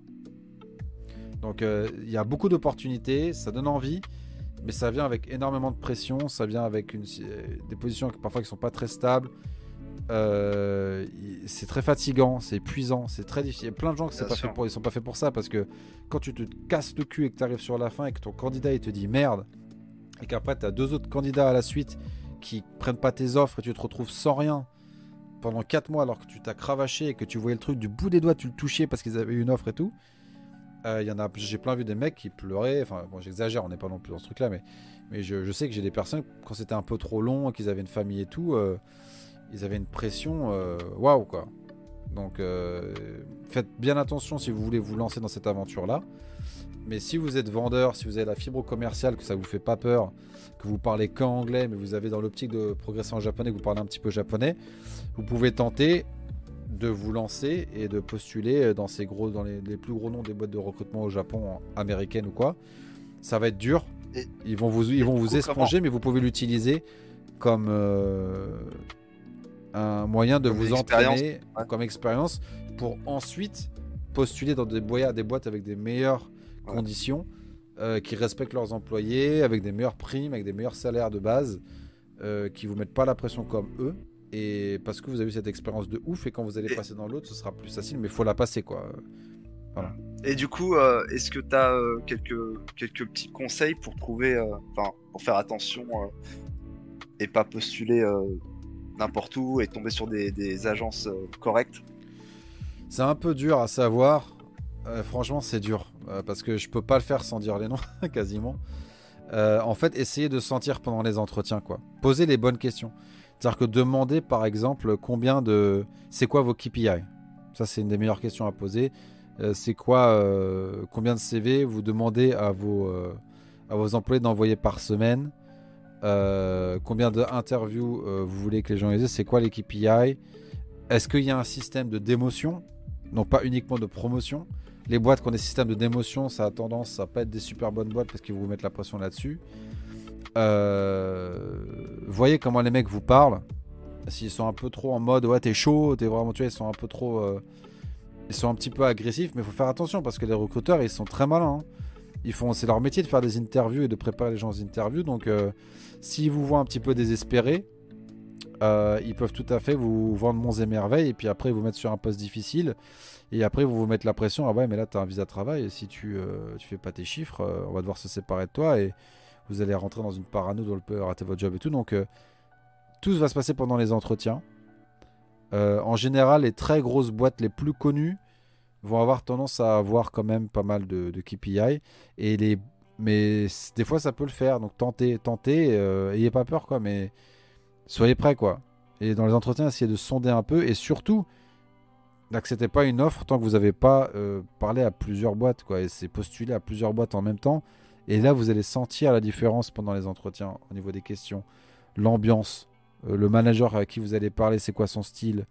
Euh, et surtout, si vous êtes juste vendeur, vous n'avez pas d'expérience en recrutement, le plus important pour vous, c'est de savoir comment est-ce qu'ils vont vous entraîner. C'est quel est le, programme d'entraînement, combien de temps ça dure, euh, à partir de quand ils vous demandent de faire du chiffre, etc. etc. demandez ce genre de questions qui vous permettent d'évaluer déjà dès le démarrage quel genre de pression vous allez avoir. Parce qu'en général, ça va se prolonger dans la durée. si déjà l'entraînement, ils n'ont pas un super programme de training et que vous voyez qu'ils vont vous demander de biler assez rapidement. Quoi. Mais voilà. On en avait, on en avait déjà parlé euh, lors d'un précédent podcast, euh, mais je pense que tu, on peut, on peut remettre ça en lumière. Euh, on est d'accord que le mieux, c'est d'être au Japon pour, pour, postuler. Ah bah oui, et, euh, oublie, hein, cherchez, même pas. Là, il n'y a même pas de c'est mieux, c'est mort. Vous trouverez pas, pour moi, enfin moi j'ai jamais entendu, enfin si, il y, en a quelques-uns. Encore une fois, des exceptions. J'en ai eu dans ma boîte parce que ma boîte c'est très spécial. Ils travaillent beaucoup à la recommandation. Moi j'ai une boîte qui euh, est plus familial. Euh, on n'est que 50, mais euh, ça cartonne. Il y a beaucoup de gens qui sont mhm. seniors dans la boîte. C'est très dur d'y rentrer, mais une fois que tu es dedans, tu es bien. quoi. Et, je sais qu'eux, ils marchent beaucoup à la recommandation. Donc ils ont confiance en leurs employés. Vois, est-ce que tu connais quelqu'un? Ouais, je, je, pense que c'est bien. Et ils ont embauché quelques personnes de l'étranger, mais c'est assez rare. parce qu'il y a tellement de, de mecs en demande d'emploi, de toute façon, au Japon, ils vont pas se faire chier à faire les visas. Enfin, S'ils ont quelqu'un qui est sur place, c'est beaucoup plus facile euh, d'évaluer et mm. de faire commencer à travailler, quoi. Alors que si la personne est à l'étranger, euh, bon, voilà, quoi. Oubliez pas, hein, je l'ai dit, hein, le recrutement, tout est dans la, rapidité. Mm. Si tu as un poste qui s'est ouvert, ça veut dire que tu as un besoin, ça veut dire que ton équipe elle a tellement développé le marché qu'ils ont trop de clients pour le nombre de consultants que tu as dans ton équipe et les gens ils galèrent à. Mm. Il y a plein de jobs qui sont pas travaillés parce qu'ils n'ont pas le temps.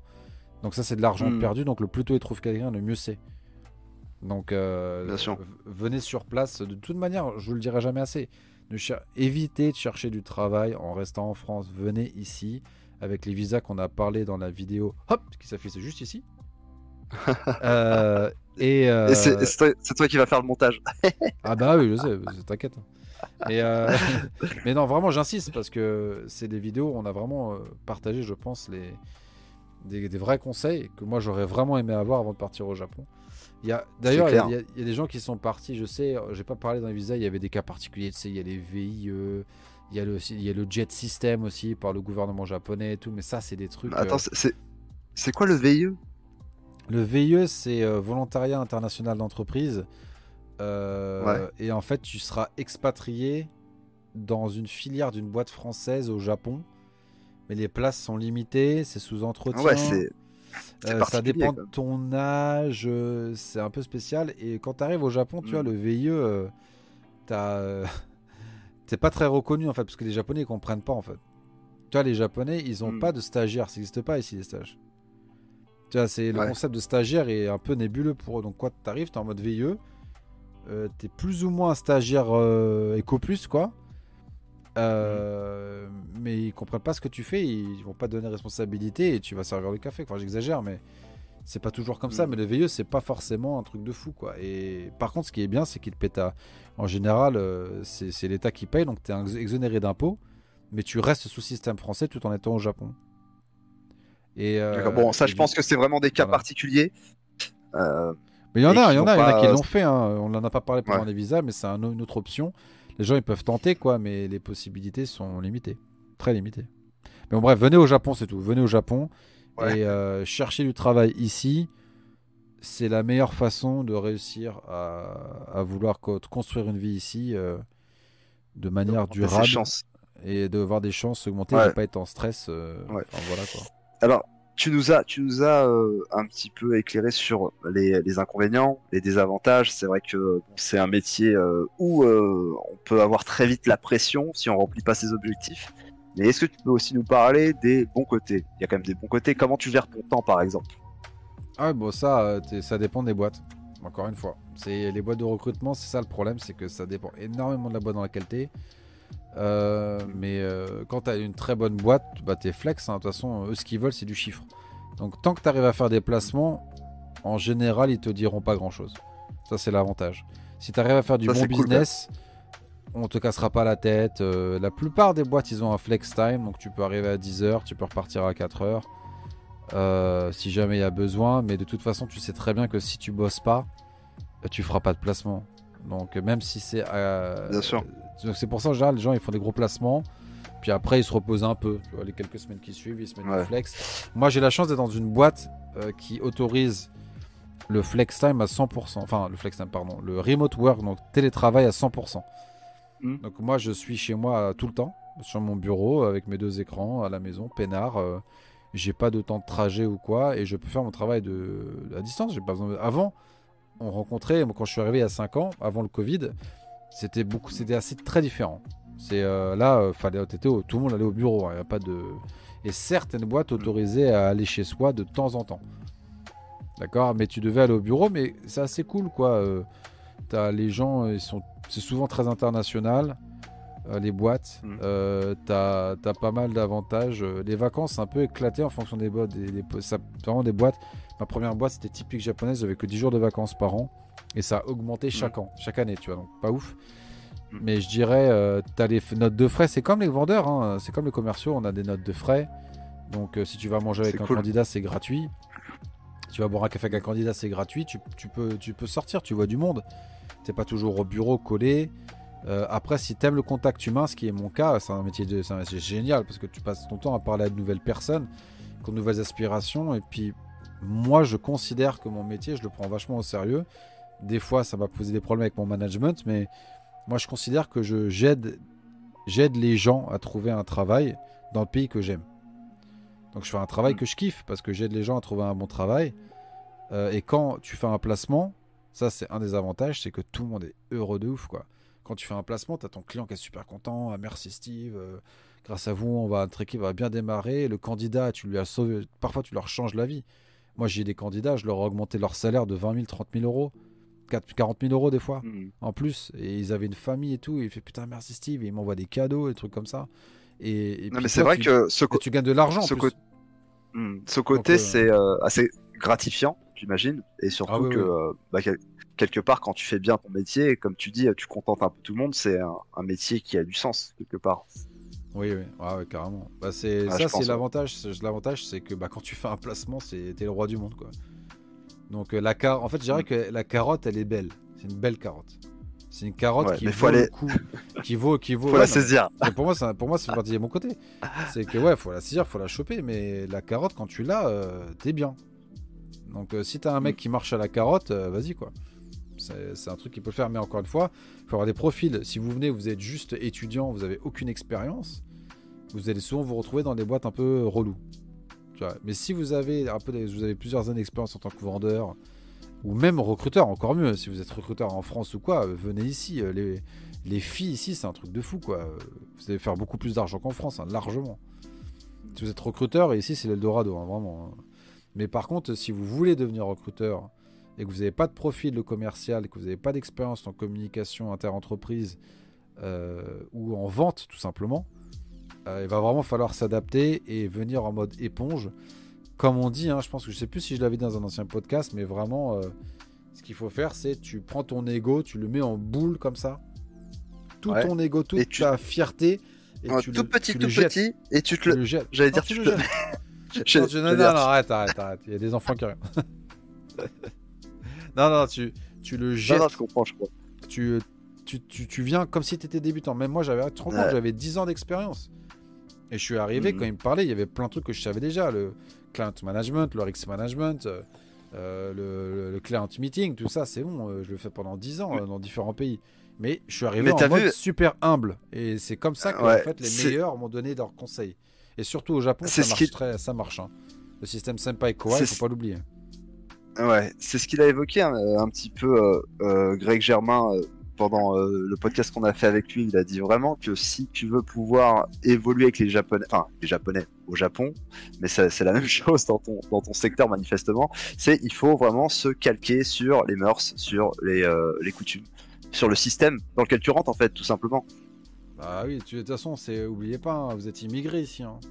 Donc euh, quand tu viens en tant qu'immigré, c'est la, la moindre des choses de s'adapter à la culture, au système, mais aussi au secteur d'activité dans lequel vous allez rentrer, de bien, bien, prenez bien le temps de comprendre qu'est-ce qui marche, qu'est-ce qui marche pas, c'est quoi qui fait. Et une fois que vous allez réussir à trouver ça par mimétisme, bah vous allez euh, vraiment vous adapter et vous allez finir par trouver votre place. Euh, vous ne faites pas t'amuser non plus, mais euh, essayez de, trouver un équilibre entre ce que vous, vous pouvez apporter en tant que français et professionnel. Hein. Encore une fois, si vous venez en tant que juste étudiant, ça va être un peu compliqué d'être, compliqué d'être recruteur. Mais si vous avez un peu d'expérience, en particulier en vente et tout, vous pouvez tenter. Vous pouvez tenter, vous, aurez, vous trouverez ou pas. Mais si vous arrivez à rentrer et que vous êtes motivé, vous n'avez pas peur de cravacher au début, vous pouvez avoir une carrière ici au Japon en recrutement. Et voilà. Après, je pense qu'on pourrait aussi faire une petite aparté rapide sur quand vous, vous cherchez du travail, pas pour être recruteur, mais pour autre chose, comment aborder euh, les agences de recrutement, comment voir quel est le bon recruteur ou un mauvais recruteur. Qu'est-ce que t'en penses? Ça pourrait être sympa ça. Ah non mais carrément. Carrément, du coup, euh, est-ce que c'est, enfin, on peut rebondir là-dessus en tant que, euh, que postulant, si on veut augmenter ses chances de, trouver un, poste dans un secteur prédéfini, est-ce que du coup on augmente ses chances en se présentant euh, à une boîte de recrutement? Ah, mais c'est obligatoire. C'est Ah, c'est obligatoire. Et au, Japon, comment ça, comment ça marche Ok, ok. Alors, juste pour information, au Japon, quand vous voulez trouver un travail, un CDI, euh, je, le, je dis, euh, voilà, ça marche avec les recruteurs. Hein. Tout, quasiment tout passe par, les, par nous, en fait. C'est pour ça qu'il y a autant de boîtes de recrutement. Ok. Donc, vous pouvez postuler directement, bien évidemment, mais si vous postulez directement, qu'est-ce qui va se passer? Vous savez pas à qui vous allez parler vous savez pas combien de postes il y a. Vous allez devoir négocier votre salaire tout seul. Euh, vous avez personne pour expliquer euh, vos plein de choses qui sont pas dans votre CV. Euh, ils vont voir votre CV, ils vont pas savoir combien vous gagnez. Et il faut jamais mettre son salaire sur son CV, on sait jamais. ils vont pas savoir c'est quoi vos motivations réelles, réelles, parce que les lettres de motivation ici, ils s'en foutent un peu. Les recruteurs et les, et les RH, quand ils regardent les CV, on, prend, je pense qu'en 20 secondes, on décide si on va vous contacter ou pas. Donc euh, hmm. il y a tellement de gens, il y a tellement de choses à faire que les gens sont rapides, on est vraiment habitués, on voit les mots clés, tac tac tac tac. En, moi en 30 secondes, je sais si je scout ou pas, même moi. Hein. Donc euh, hmm. il faut vraiment euh, absolument que vous vous inscrivez déjà sur LinkedIn, ça c'est primordial pour pouvoir être contacté sur des recruteurs. Vous faites un beau CV bien clair de ce que vous avez fait, vous précisez bien que vous êtes au Japon et vous vous mettez en open to work. Ok, alors attends, attends. Du coup, là, tu nous as expliqué comment faire pour être contacté par les recruteurs. Mais du coup, en fait, en tant que postulant, on ne peut pas contacter des recruteurs. Si, si, si, tu comment, peux, comment tu... mais faites, faites, les deux, c'est ça que je dis. C'est euh, pour aborder les agences de recrutement, faites en sorte d'être visible et donc la majorité d'entre eux, ils vont vous revoir euh, sur LinkedIn de toute façon. Donc faites un beau profil LinkedIn, mettez-vous open to work, open to opportunity, et, euh, puis attendez quoi. Euh, ensuite, du coup, en fait, appelez, appelez, directement. Ça, c'est la version passive et la version active. Bah, vous regardez en fait les boîtes de recrutement qu'il y a au Japon. D'accord? Hmm. Vous tapez boîte de recrutement Japon, enfin en anglais, tout est en anglais. Hein. Par contre, c'est pour ça que je vous le dis. Déjà de base, cherchez pas, si trouver un recruteur français, bah, c'est mort quoi. Euh, donc euh, faites des, recherches en anglais hein, euh, et puis vous contactez les boîtes de recrutement. Vous envoyez votre CV. Soit ils ont, en général, ils ont des sites internet. vous pouvez upload votre truc, mais vous pouvez aussi essayer de les contacter directement ou vous envoyer un email. ils ont souvent une. souvent, si vous je pense un email c'est mieux que de s'inscrire sur leur site internet. Vous cherchez l'adresse de la boîte. Des fois sur les sites internet, vous allez voir. Il y a peut-être des adresses email qui traînent des recruteurs. Des fois, ils ont des profils avec le nom des recruteurs et tout. Euh, vous essayez de voir euh, si vous trouvez un recruteur qui est dans votre domaine. Et s'il y a son email, bam, vous envoyez le truc. Et si vous ne trouvez pas, bah, vous envoyez sur l'adresse générique et vous faites un template, enfin un truc préfet que vous avez déjà préparé. Bonjour, euh, je m'appelle Jean-Pierre, je suis au Japon depuis tant, j'ai tant d'années d'expérience en machin, je recherche du travail actuellement. Pourriez-vous me contacter pour voir à peu près les opportunités qui peuvent se présenter à moi Et les choses clés que les recruteurs vont voir, c'est 1. Est-ce que vous êtes au Japon? 2. Est-ce que vous parlez japonais? Ça, c'est les trucs les plus. Peu importe ce que vous faites, ça va être les number one qui vont faire qu'ils vont vous contacter ou pas. N'oubliez pas ça. Euh, et euh, ensuite, bah, c'est votre CV, votre expérience, tout simplement.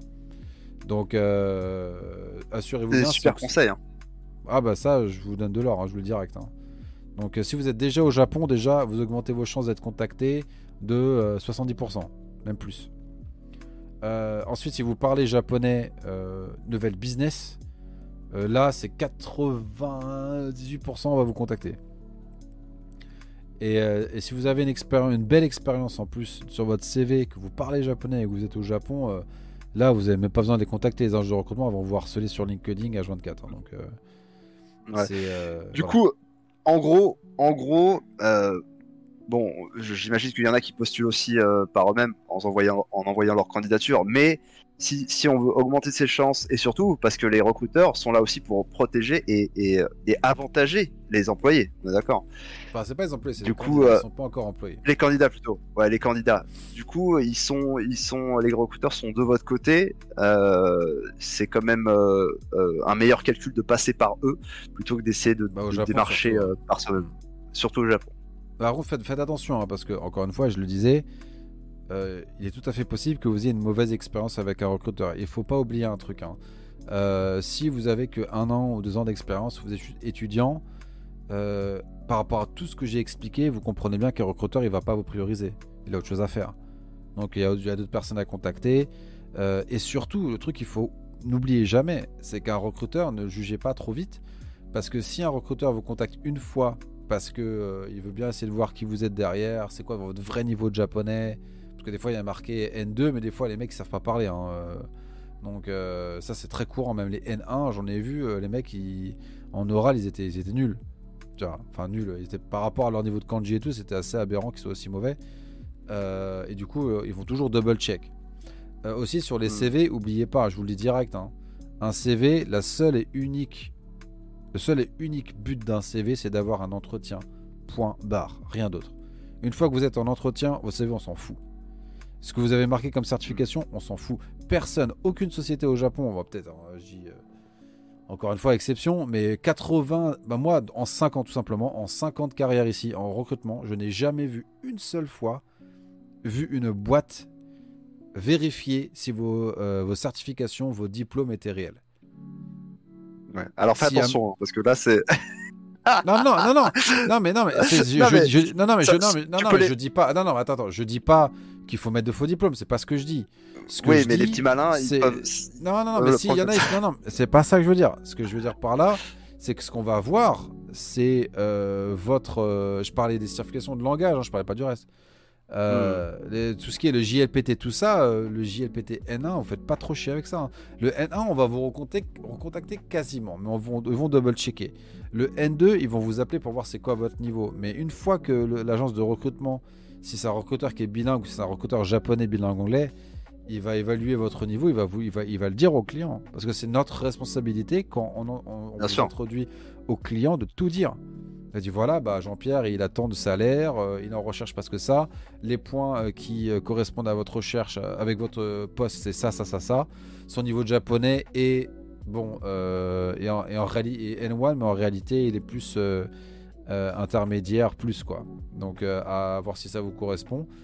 Et voilà. Donc c'est pour ça que il y en a plein qui ont des masters, qui ont des, des Doug à l'Inalco ou je sais pas quoi, et ça sert à rien ici. Ils s'en foutent. Non mais ça, ça veut rien dire. Hein. Tu peux être très bon à l'écrit et nul à l'oral. Tu peux être bon à l'oral et inversement. c'est en fonction de chacun, quoi. En fonction de ce que tu as priorisé dans ton apprentissage. C'est ça. Donc si jamais vous, ce que, en fait, le fond de ma pensée, c'est que si jamais vous voulez partir au Japon et vous êtes en mode ouais mais j'attends de finir mon master euh, euh, avant de tenter l'aventure ou j'attends d'avoir mon JLPT N1 euh, sinon c'est chaud arrête vous arrêtez pas sur ça quoi si vous parlez bien japonais faites-le comprendre même si vous avez un JLPT N3 si vous avez un réel niveau oral N2 ou N1 bah vous faites un mélange japonais direct faites un mélange japonais, vous dites voilà, je parle japonais couramment, euh, j'ai passé moins de 3 il y a 5 ans, mais depuis je parle couramment. Ils vont vous tester, ils vont, la de recommandation vous appeler, ils vont voir que vous parlez bien japonais et let's go. Si vous avez le moi j'ai pas le GLPT, hein. Et moi, euh, il, euh, moi je l'ai jamais passé parce qu'en fait ça sert à, enfin c'est pas que ça sert à rien, mais ça sert pas à grand chose par rapport aux efforts que ça nécessite en ce qui concerne le recrutement. En ce qui concerne votre développement personnel, oui, c'est quelque chose de très important. Mais en ce qui concerne voilà le recrutement pur, si vous n'avez pas de N1, tout ce qui est en dessous, euh, c'est en mode bon, euh, faut qu'on l'appelle pour vérifier quoi. C'est comme ça que les gens y pensent. Mm. Donc euh, c'est pour ça, voilà, si vous avez le N3 ou le N2, c'est considéré que c'est plus ou moins pareil. Et ce qui va compter, c'est votre réel niveau de communication orale avec des professionnels lors des entretiens. Donc focusez-vous sur ça quoi. Ouais, vous avez entendu, il faut prioriser la conversation. Moi j'ai toujours dit, hein, surtout euh, en, japonais, la conversation, parce que euh, au, au, Japon, normalement, vous êtes censé avoir une vie sociale assez développée, rencontrer beaucoup de personnes. du coup, ça va être la conversation qui va être mise en avant. Vous n'allez pas être tout le temps en train de vous balader avec votre manuel de kanji dès que vous allez parler avec quelqu'un. donc c'est secondaire, je pense. Bah, c'est les, deux sont complémentaires, mais si vous voulez trouver du travail, l'oral c'est primordial. Et si vous comprenez les kanji, c'est un énorme plus. Donc, euh, ouais. De toute façon, le japonais restera toujours dans toutes nos discussions. Hein, euh, c'est super important ici, peu importe ce que vous faites. Euh, si vous restez à parler que anglais ici, vous allez vous enfermer en termes de gens qui vous entourent, vous allez vous enfermer dans votre vie professionnelle, vous allez vous enfermer dans tout. Donc, taffez votre japonais si vous voulez venir au Japon, c'est le meilleur conseil que je peux vous donner parce qu'ensuite, vous pouvez pas vous tromper en faisant ça, quoi. Voilà. Écoute, mon Steve, je pense qu'on a abordé tous les sujets, euh, peut-être pas dans l'ordre pour, euh, pour certains, mais, euh, mais tu as fait de superbes transitions. Parfois, je t'ai laissé, euh, t'étais en roue libre, mais t'étais, t'étais, non, mais t'étais, enfin, t'étais raccord avec la, la, liste des sujets qu'on devait aborder, donc je t'ai laissé. Est-ce que tu veux ajouter des choses avant que, que l'on conclue? Ouais, ouais, le mot de la fin en somme. Alors attends, avant le mot de la fin. Euh, moi, je voulais te dire déjà que euh, merci beaucoup pour avoir partagé toute cette expérience parce que euh, le monde du recrutement, c'est vraiment quelque chose que je ne connaissais pas. Je suis totalement extérieur à ça et du coup, j'ai appris beaucoup de choses et je pense que je ne suis pas le seul. pour ce qui est donc des auditeurs, des auditrices, si vous avez appris des choses ou si on a oublié de mentionner des choses que vous, vous savez, ou euh, bien sûr. Des, des, euh, des, informations que vous pouvez nous apporter, hein, qui peuvent aussi être utiles pour nous ou pour, euh, euh pour les internautes. N'hésitez pas à partager ça dans les commentaires. Pour moi, pour le coup, voilà, je te le dis encore, Steve, merci pour ce partage. C'était cool. c'était très constructif. Et du coup, cette fois-ci, c'est à moi de te le dire, le mot de la fin. Ah, bah le mot de la fin pour moi, regardez, je pense que y en a qui ont remarqué par rapport à la première fois comment je suis habillé aujourd'hui. Pourquoi? Je vais vous le dire. C'est une des phrases toutes simples et ce sera le mot de la fin. On n'a jamais deux fois la chance de faire la première impression. N'oubliez jamais ça. C'est beau, c'est beau. Donc euh, allez-y, euh, foncez. N'oubliez pas tous les conseils qu'on a cités avant. Mais n'oubliez pas, voilà, quand vous venez la première fois en entretien, c'est le moment où vous allez faire un impact euh, qui peut créer des vagues en fait sur la mer de votre carrière. Ah, c'est pas mal, c'est beau. C'est beau. Voilà. Donc, on euh, va sur ce. Euh, je pense que c'est. Ouais, on a fait le tour. Euh, c'était cool. Donc c'était intéressant. C'était un bon exercice aussi pour moi d'être invité à notre propre podcast et de voir un petit peu comment les choses sont, sont, sont faites. C'est très intéressant. Donc voilà, bah, on espère que ça vous a plu. On espère que vous avez appris des choses c'est quelque chose d'assez euh, spécial, mais c'est euh, vraiment quand vous êtes sur place, si vous connaissez le, vous êtes dans le milieu professionnel, les recruteurs et le recrutement au Japon, vous en entendez parler, vous allez en entendre parler tout le temps dans votre carrière. Que vous soyez dans un autre domaine, que vous voulez devenir recruteur, peu importe, à partir du moment où vous êtes en CDI au Japon et que vous faites une carrière au Japon, dans le milieu corporate euh, ou autre, vous allez avoir affaire à des recruteurs de manière constante en fait au, fur et à mesure de votre carrière. Euh. Et n'oubliez jamais, ne rejetez jamais un message de recruteur. Il peut toujours utiliser le. Ça peut toujours vous servir dans le futur. Si vous n'êtes pas intéressé par ce qu'il vous envoie, vous lui répondez gentiment, je suis pas intéressé. Pour le moment, je bouge pas. Euh, je vous recontacterai si j'ai des trucs. Merci d'avance. Et gardez le bon contact. C'est très important de se mettre les recruteurs dans la poche.